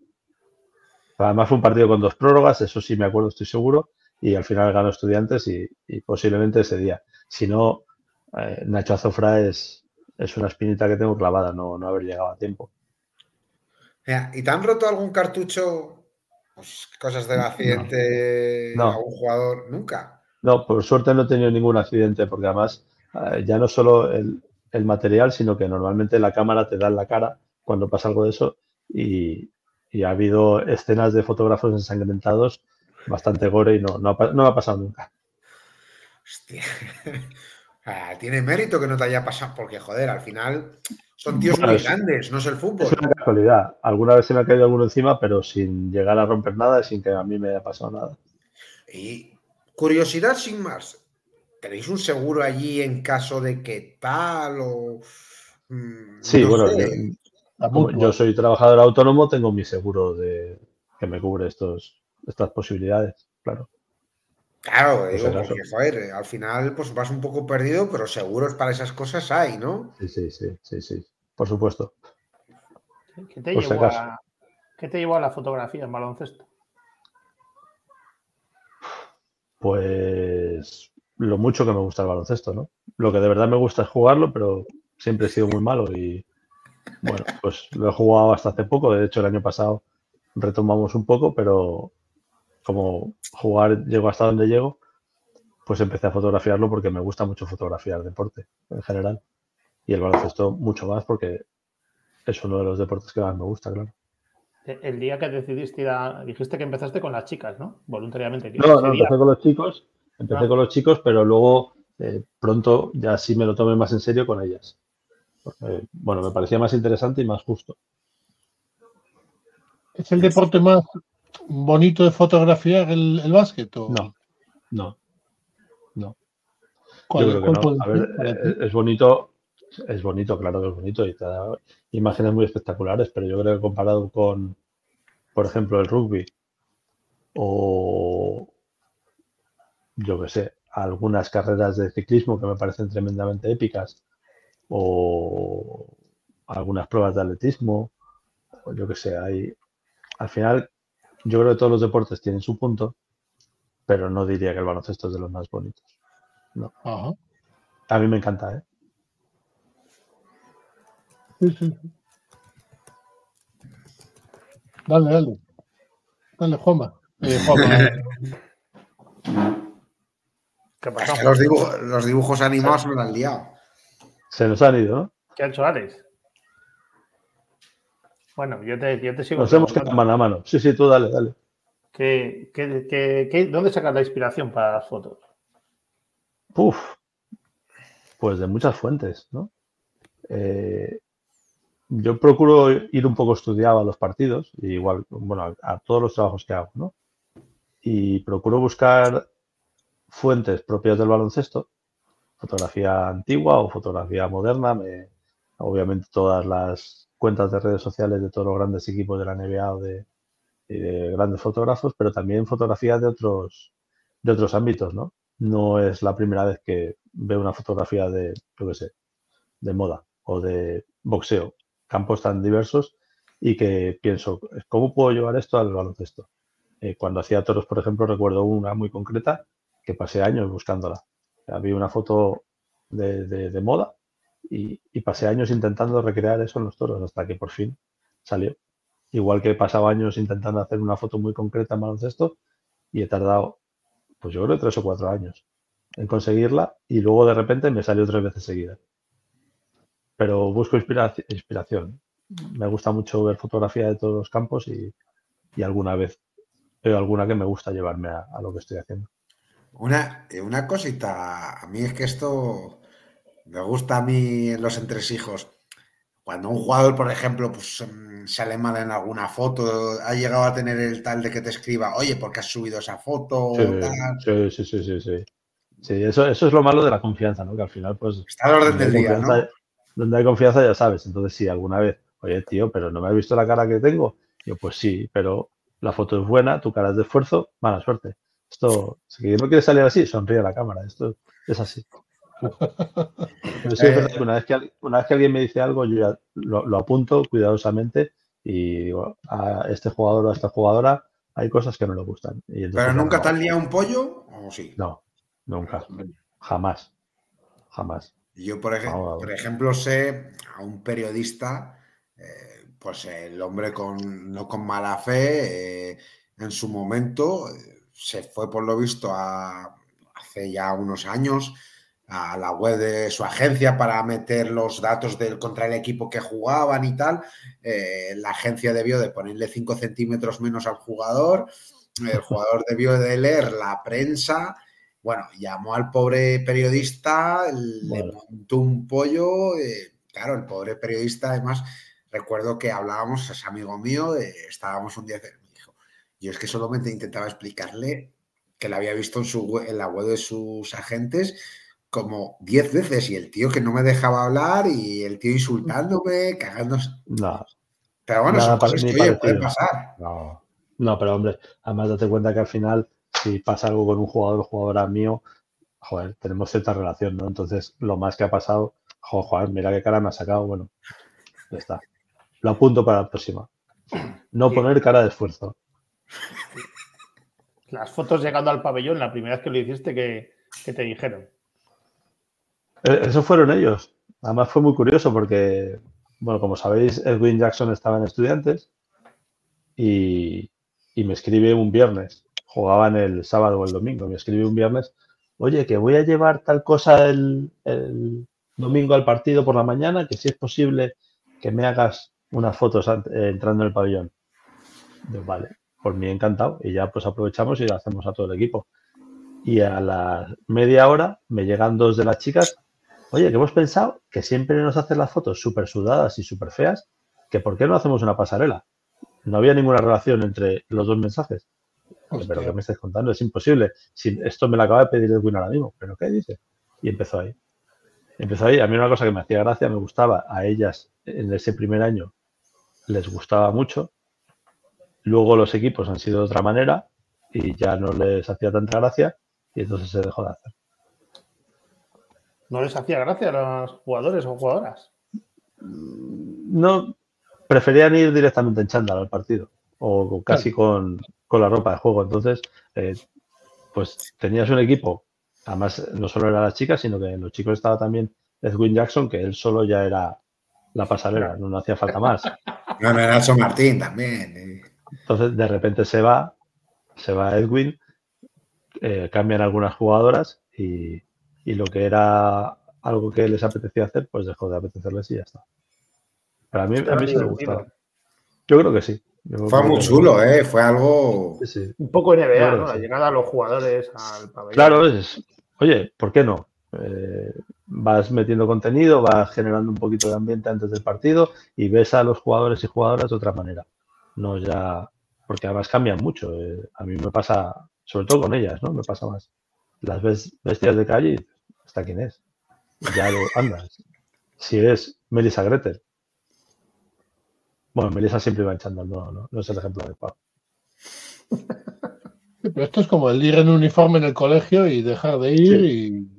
Sí. ¿Y qué me lo pone Roy? Pues claro. Era algo así. Y había equipos a los que les apetecía hacerlo y, y no les daba ninguna pereza vestirse y llevarse un cambio entero para llegar al partido y otros pues que no les apetece y preferían ir directamente en chándal.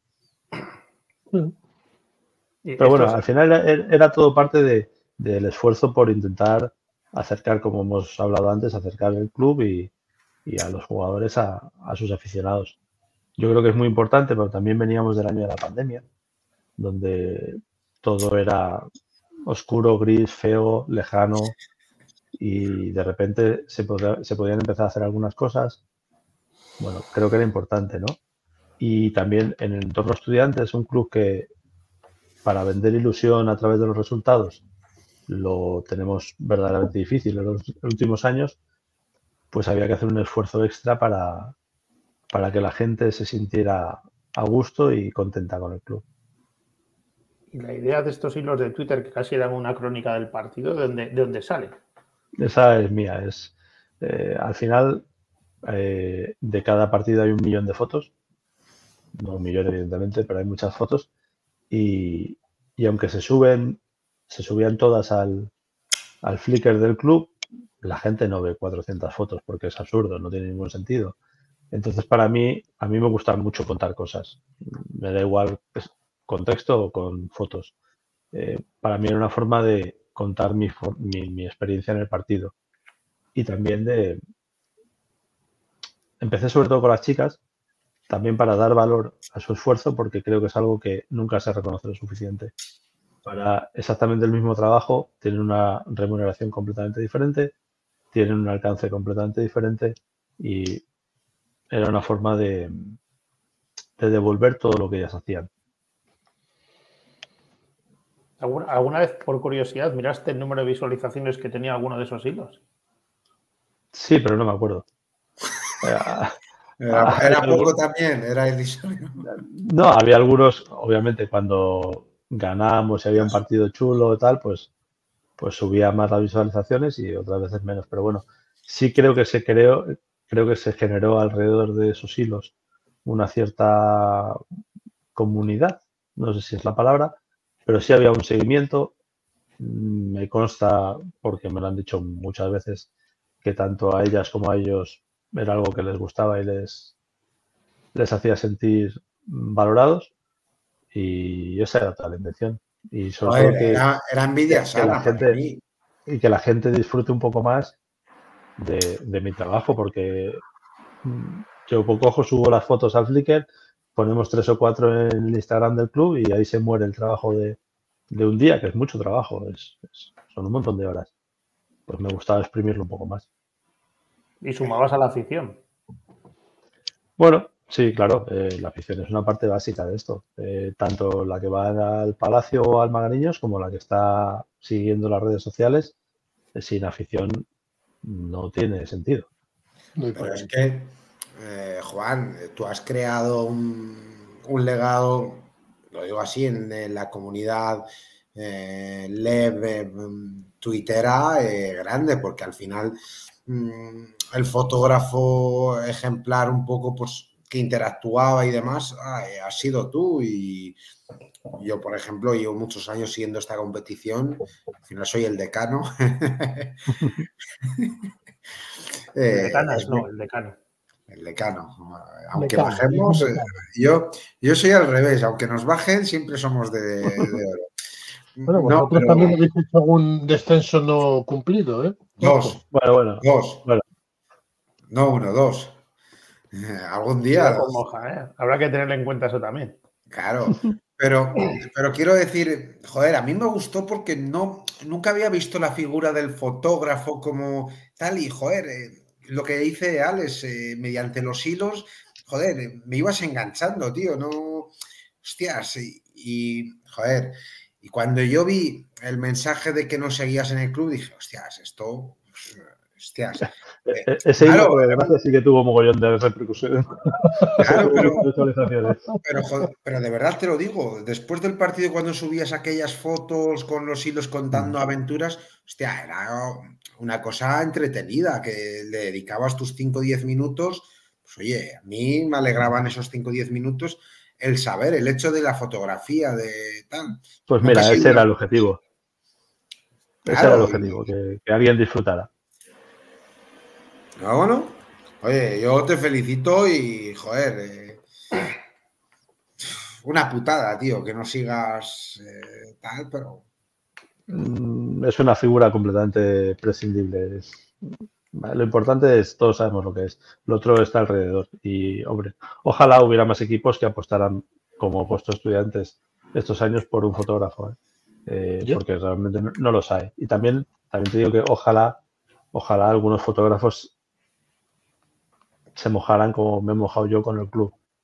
Pero eso ya entiendo que es cuestión de cada uno, de, lo que entiende que tiene que hacer a cambio del contrato que tenga. Pero yo entiendo este trabajo así, porque no sé por qué. Eh, porque me gusta el club, porque me gustan los equipos, porque disfruto contando historias y así es como lo he hecho. ¿Y te fijas en fotógrafos de, otros equipos? En Coruña por lo menos hay, aquí hay sí, una fotógrafa. Claro, claro que sí, por supuesto. Por supuesto es fundamental, ¿no? Saber, saber qué hace la gente a tu alrededor.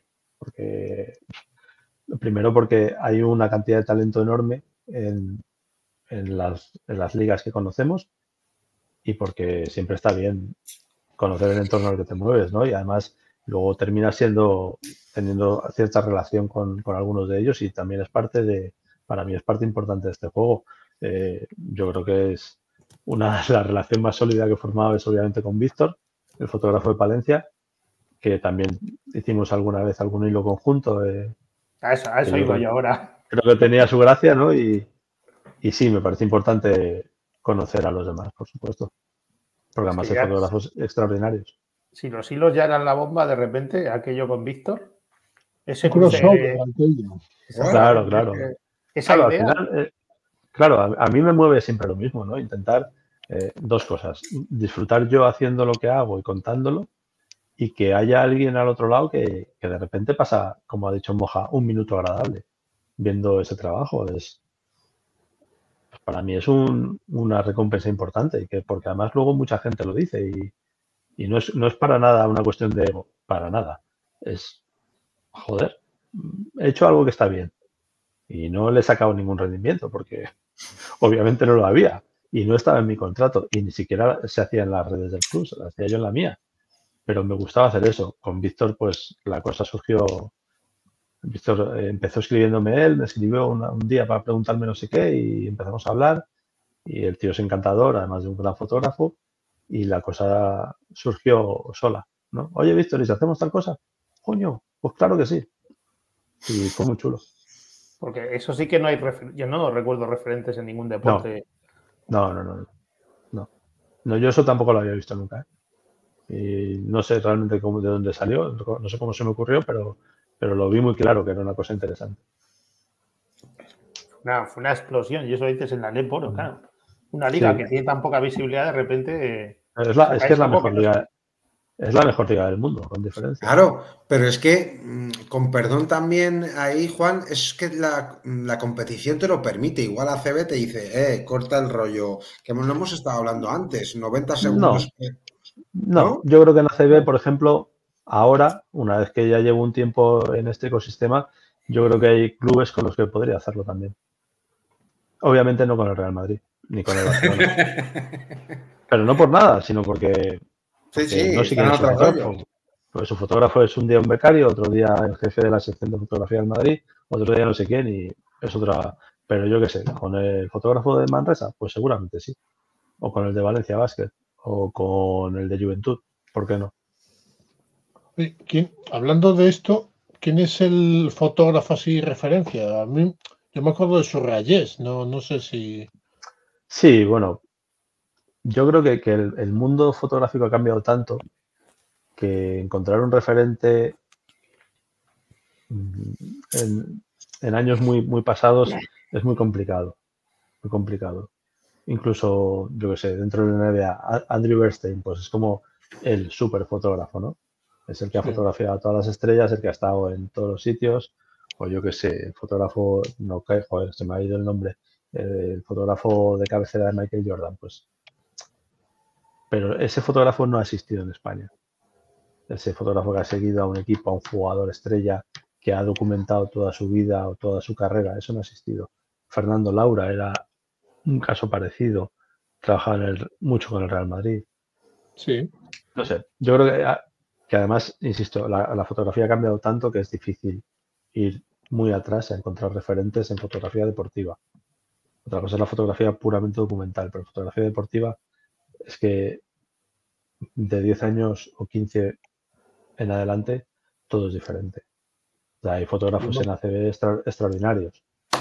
Yo sé, un Emilio Cobos, un Mariano Pozo o un Alberto Nevado, el fotógrafo de la Federación Española, o Sonia Cañada, que trabaja para FIBA, son, son ejemplares y es gente que hay que seguir. Ahora que has dicho lo de Andrew Bernstein, yo me acuerdo de pequeño de, comprarme el Gigantes, el Nuevo Basket y todo esto, y de repente, eh, no, no, me acuerdo en qué revista fue, que empezaron a poner fotos de Andrew Bernstein y hostia, era otro mundo. Era, era una pasada evidentemente ellos van siempre por delante de nosotros. Es decir, cuando, cuando aquí había unos medios X, allí estaban trabajando de otra manera. Las cámaras remotas, los flashes de estudio los, colgados del techo, es una instalación permanente en los pabellones de la NBA. Tú llegas, enchufas tus movidas y ya tienes los flashes. Y claro, salen las cosas que salen. Si recordáis estas fotos que salen el año pasado de, del pabellón de los Memphis Grizzlies, que salía ya Moran machacando, se veía la sombra, sobre la zona azul, bueno, una pasada. Pero claro, eso te, que, te, permite hacer eso, los medios con los que tienes, con los que, de los que dispones.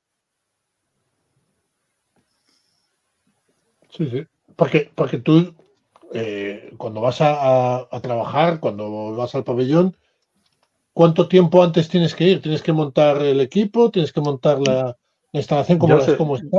Yo soy un ansias. Yo voy casi a poner las sillas del pabellón yo voy, si no tengo nada que hacer, si no hay ninguna obligación familiar antes, si el niño no juega en Valdemoro o donde sea, yo procuro llegar dos horas y cuarto, dos horas y media antes. Me gusta ir con mucha calma, hacer las cosas muy despacio, montar mis cámaras remotas cuando hay que montarlas y luego ya pues ir a recibir a los jugadores, hacer esas fotos de pasarela o llámalo como quieras, empezar a ver el calentamiento, subirme arriba del todo o no, pero me gusta ir con mucha calma siempre. ¿Y esas remotas las montas siempre en el mismo sitio o las vas cambiando? No, eh, si puedo siempre pongo una en el tablero, porque bueno, me parece una cámara evidentemente espectacular, pero las otras van cambiando. Las otras a veces pongo una que me gusta mucho, la, que, la foto que perseguí durante cuatro años, la pongo en el centro del campo para coger, lo que quería era coger al jugador que va por el fondo entre las piernas de uno de los jugadores que pasa en primer plano. Es puta casualidad, evidentemente. Bueno, pues al final salió, y salió varias veces, pero seguida. Otras veces pongo una cámara arriba del todo del palacio, otras veces la pongo en otro sitio. No, no hay, no hay un, hay un patrón. pero tampoco, a ver, tampoco nos volvamos locos. Hay cuatro posibilidades. Sí, sí, sí, tampoco, tampoco hay más. Depende de, Hoy me apetece centro campo, ya está. Y luego hay que saber que esas cámaras no son las fundamentales. La fundamental es la que llevas tú en la mano. Y ahí es donde está de verdad la, narrativa del partido. Luego lo otro son adornos, como es, poner color, ¿no? Sí, porque es una extensión tuya lo que llevas en la mano, claro. Claro, claro, claro. Eh, yo lo que, lo que no concibo es estos fotógrafos que se sientan en un sitio en el pabellón cuando llegan, cinco minutos antes de que empiece el partido, y termina el partido y han estado sentados en el mismo sitio, con el mismo objetivo, haciendo la misma foto todo el rato. Bueno, no es mi forma de trabajar, no entiendo que eso pueda ser así porque es un coñazo. Porque luego tienes, pongamos, 100 fotos, 150, y son todas más o menos iguales. Sí. Entonces creo que no, no sé, es aburrido. ¿Cuál es el jugador o jugadora que te hacía siempre, que te garantizaba una buena foto? Por su forma de jugar, no sé. De, los últimos, de, estos tres últimos años, yo diría Edwin Jackson. Vamos. o sea, yo creo que Edwin Jackson y sin jugar. Es un jugador, es un jugador de una clase super, es de una, de una, clase superior. Sí, mucho flow. luego podrá estar lesionado, podrá no meter una, pero es que da igual. O sea, es que ver cómo se mueve ese tío es un espectáculo. Eh, y yo que lo he visto alguna noche en Ramsés, hostia, también. Muy, vestido. Claro, y el privilegio de verlo entrenar y de ver. Es que es un super clase, joder. Entonces, bueno, pues es un tío. Y luego entre las chicas, Arika Carter. Es una maravilla. Es un Edwin Jackson. O sea, es, no, no hay que poner. No, no se trata de eso, no es un Edwin Jackson. Es una jugadora que, que, por sí, que por sí misma es, es una maravilla verla cómo se mueve. Que ha vuelto a España ahora. Ha vuelto, sí, a Jairis, a Murcia. Murcia. O sea, que eres un poquito Heiris también ahora. No. Rotunda. Ni de Guipúzcoa tampoco. Guipúzcoa sí, mira, Guipúzcoa sí. Guipúzcoa no sé por qué me cae bien. Tengo ahí cierta relación también y bueno, me, gu- me gusta. Es que a mí me pasa un poco como Alex, que yo antes no, no era como Alex, pero era, casi todos los equipos te caen bien por alguien. O por, o por Claro. algunos. Entonces dices, joder, Claro. ahora te- no sabes quién decir que no quieres que suba o que Claro. quieres que baje. No, yo sí, yo lo tengo clarísimo, pero vamos, no. No, ¿Quién quieres que baje, dices? O que suba. que no suba. Para empezar, que no suba. Si puede bajar, mejor. Pero Nosotros que tenemos dos descensos, ¿no? no, vosotros no, porque a mí la gente que tiene descensos no consumados me parece bien, me siento cómodo entre ellos. Se ve identificado. Aquí en confianza. Totalmente. Ojo, ojo, ojo que no sean tres.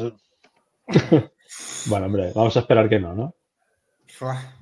Tiene muy mala La verdad es que lo que pasa, es verdad, es que es una putada, es que solo tengo un candidato al descenso, ¿no? Me falta el otro. Bueno, pues son No, tres. no. ¿eh? Son tres. Es verdad, son tres, me faltan dos. Claro, te faltan dos. Está difícil. Bueno, voy a ver si encuentro a alguien a quien odiar, a ver si durante la temporada voy, voy encontrando a alguien. A ver si pasa algo. Claro, Pero- eso por afinidades y por mm, pensamiento, ¿crees que, ¿quién crees que puede bajar o que, o que puede subir? Venga, nos mojamos todos ya para rematar. Yo, hombre, yo Sí. creo que subir, yo creo que nosotros Uf, y Directos. nosotros directos, por supuesto, posiblemente en la jornada 25 o 26 estemos ya ascendidos. Entonces otra vez la fase de ascen- la fase, la Final Four en Burgos otra vez. Y lo das por hecho. Espero que, espero, eh, en realidad espero que no, Bueno, hay dos Burgos. pero sí, bueno, claro, a ver, hay Burgos bueno y Burgos malo. Eh, y, no- y hasta aquí puedo leer. Eh, no, yo creo que, que nosotros, Valladolid me parece que ha hecho un equipo fuerte, Coruña también, Burgos obviamente, Burgos malo ha hecho un equipo muy fuerte. Fuenlabrada, Betis están un poco por debajo, ¿no? Alicante, ojo con Alicante. Fue en labrada, cuidado, ¿eh? Ya, no, no, y además, y vuelve, me parece que han traído a, a Sí, pero ya estaba, si es que nunca se fue. Vamos a ver, vamos a ver. O sea, hasta, Yo creo que hasta toda la pretemporada con ellos, es que nunca se fue. como, como todos estos años que llevamos ya en la LEP, espero una competición durísima y que se resuelva pues prácticamente por detalles. No veo un transatlántico este año como Andorra el año pasado, que fue acojonante que Palencia le, le plantara cara tanto tiempo. Fue increíble. Pero Andorra el año pasado sí me parece un equipo superior. Este año, de momento, no lo veo. Es que nadie, nadie- nadie tenía el presupuesto que tenía. Claro, claro, claro. Y, y sobre todo con las, con las ventajas fiscales que, que te da jugar en Andorra, Es que, evidentemente. es Eso te, es que te lo mira, multiplica. mira el, el pivot que el pivot que tenía, era un tío de caché eh, Claro. eh, Europa, ¿sabes? Es que Yo creo que este año noso- nosotros, si todo se da muy bien, podríamos tener los mimbres para no tener una temporada tranquila, pero digamos que sí eh, tener cierta consistencia. ¿Y qué hay que hacer para que no se dé bien? Para que no se dé bien ser estudiantes de los últimos años.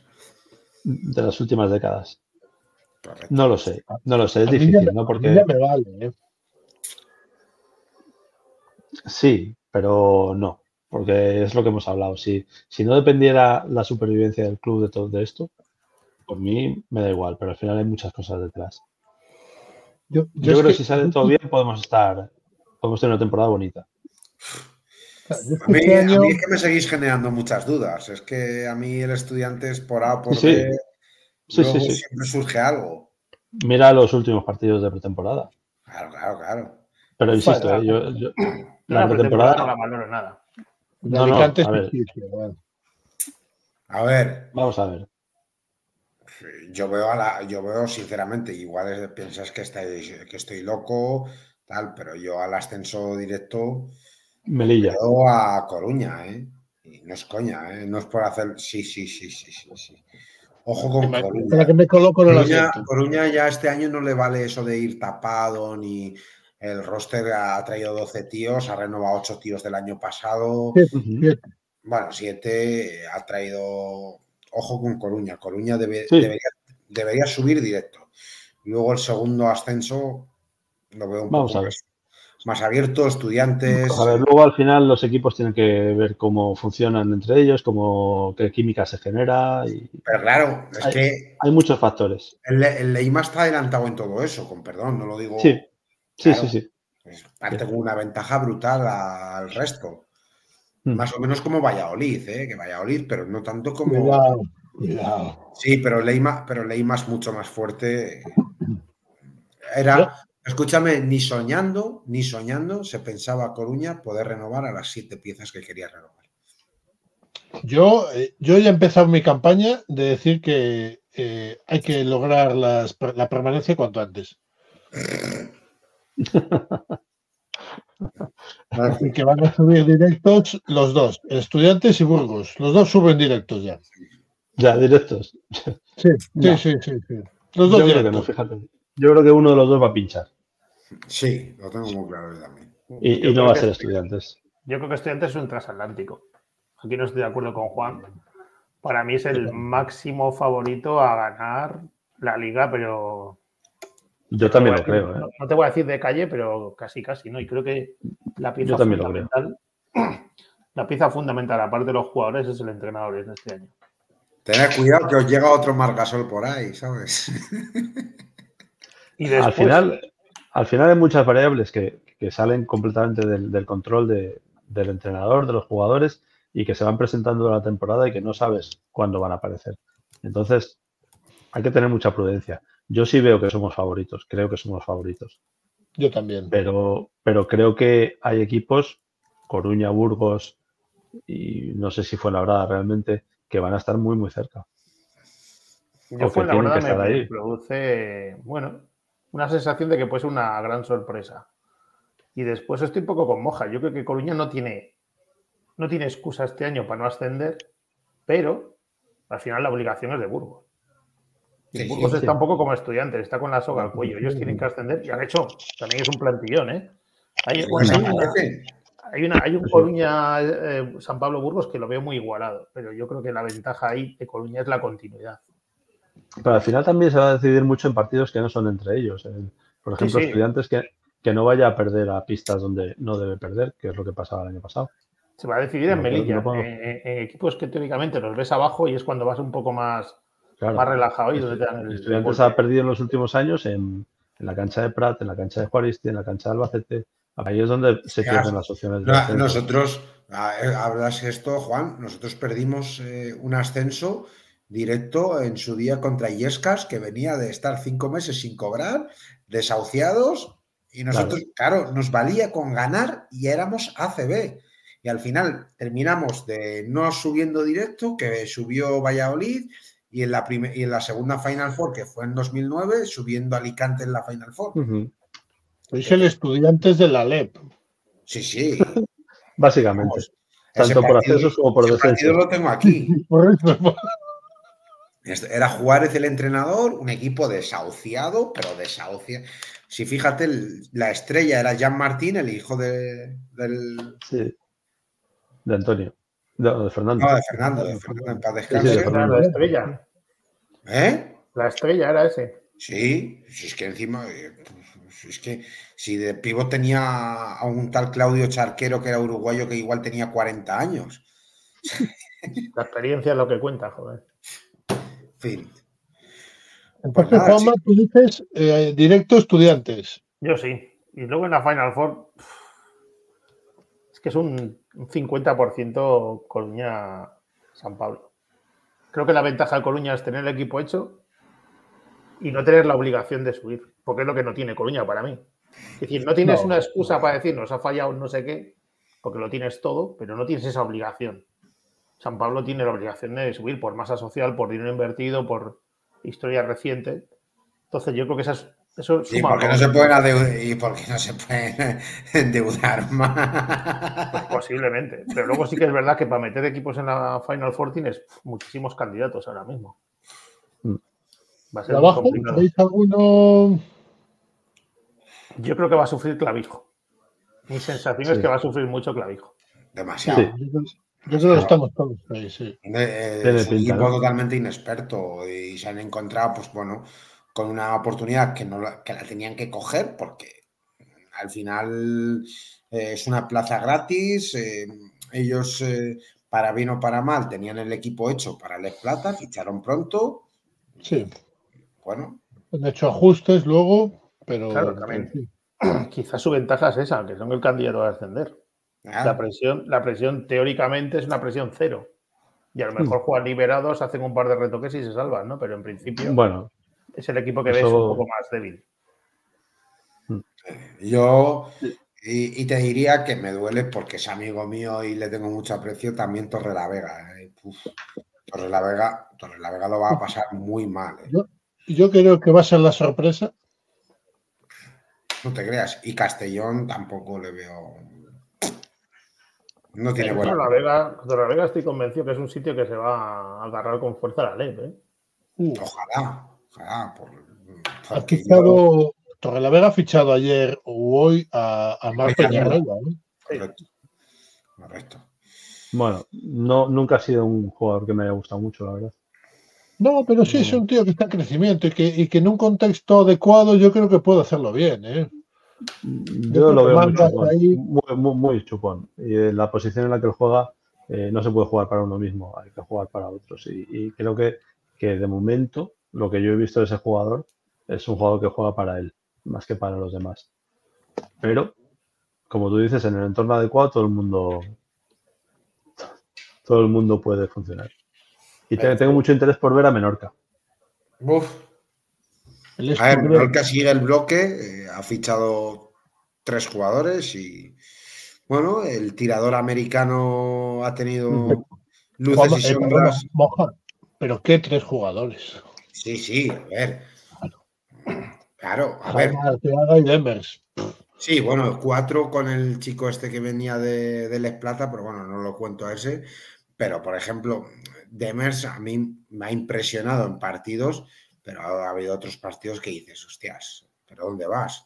¿Sabes? Eh, que puede ser, oye, que puede revolucionar la LEP, no... No, y a No, ver, Europa. Víctor Arteaga, a ver qué hace en la LED. Mm, Así es. Claro. Aunque fin. bueno, este año mi equipo es el GBC, ¿eh? ya lo dejo claro. Yo creo que Mi sube, simpatía GBC. yo creo que suben de verdad y Leima y Valladolid. Leima y Valladolid.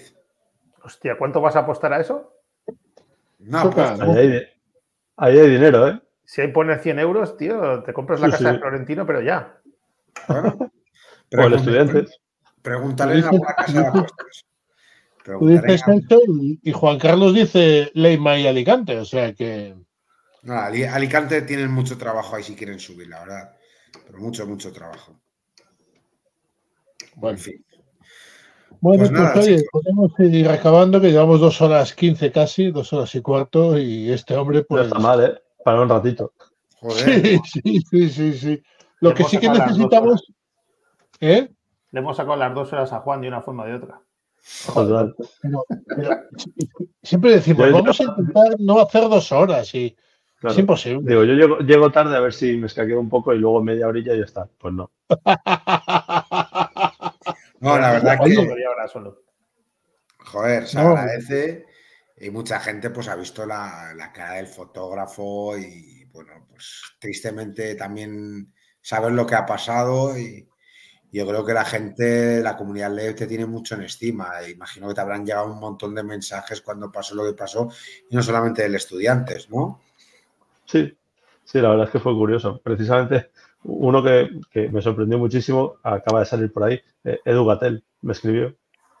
Y es curioso que te escriba un jugador de otro equipo para, bueno, estuvo bien. Fue interesante. Bueno, por lo menos esperemos verte en la Final Four. Yo espero que no. Hombre, este año si os metéis, joder. También, una vez más, espero que no haga falta. No, no, no, déjate de rollos. Mira, fíjate, si, estuviera, si, si estuviera trabajando, encantado, de cabeza, porque al final es un mes más de competición, que a mí es lo que me gusta. Pero desde fuera, ni de coña. Ni de coña. Oye, danos, danos de comer, recomiéndanos un sitio así chulo para, para ir, En Madrid, donde tú quieras. El que más te guste, el que más te apetezca, el que, el que quieras. Hostias. Joder, me acabas de dejar. Esto se avisa. Bueno, Siempre tienes la, tienes, eh, tienes la pizzería de- del palacio, siempre.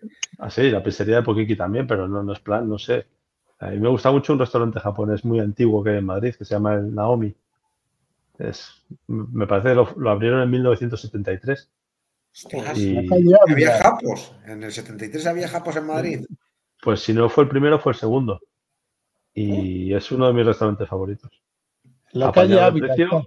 En la, en la calle Ávila, sí, sí. ¿Dónde está la calle Ávila? Pues por desgracia cerca del Bernabéu, pero es lo que hay. ¿Pero por dónde? ¿Por Concha Espina o por el otro lado? Eh, ¿Por General está- no, sí, por General Perón. Cerca de Bravo Murillo, del Sí, hotel. Sí, sí, General sí, Perón y- General Perón Y entre para... General Perón y Bravo Murillo. Sí, sí, Es sí. muy chiquitito, muy pequeñito. Hostias. Y es un sitio agradable. Hay que reservar, ¿no? Sí, sí, Entiendo. Hay que reservar. Hay que reservar. Pero está muy bien. Y si, va- si alguna vez vais, tenéis que preguntar si hay el pato de la casa. El pato de la Que casa. de la casa. Nunca, nunca está en la carta, pero lo tienen casi siempre y está verdaderamente bueno. Pues nada, apunto. ¿Cómo es? Pues es un parecido a sashimi con pato, Hostia. pero bueno, lleva una salsa muy rica con... Bueno, está muy bueno. Pedidlo. Vale, vale, no vale, más. Eso No, es. no, no, está apuntado en la lista, o sea que es que no, no hay más. Más Anaormi, según pone aquí. Pues eh, nada, oye, podemos despedir, si os parece. Pues sí, muy bien. Como queráis. Muchísimas Muchísimas gracias. de gracias. verdad, ¿eh? Es- He pasado dos horas muy agradables con vosotros. No, y, no- y nosotros, y nosotros contigo, y hemos descubierto un mogollón de cosas, ya no solo de, de lo que es el estudiante, sí, un poquito lo, lo que hay detrás, sino de, de tu profesión, que, que al final yo creo que hemos hablado menos de lo que querríamos haber, haber hablado, ¿no?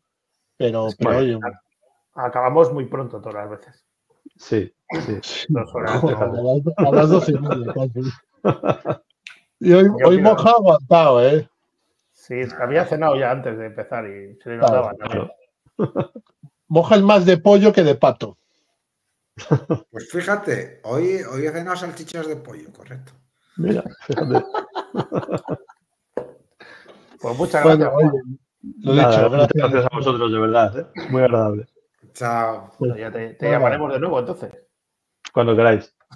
Venga, un abrazo.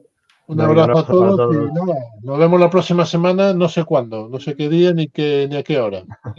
Cuando te den cita. Sí, sí, sí. Hasta luego. Chao, chicos. Adiós. Chao, chao.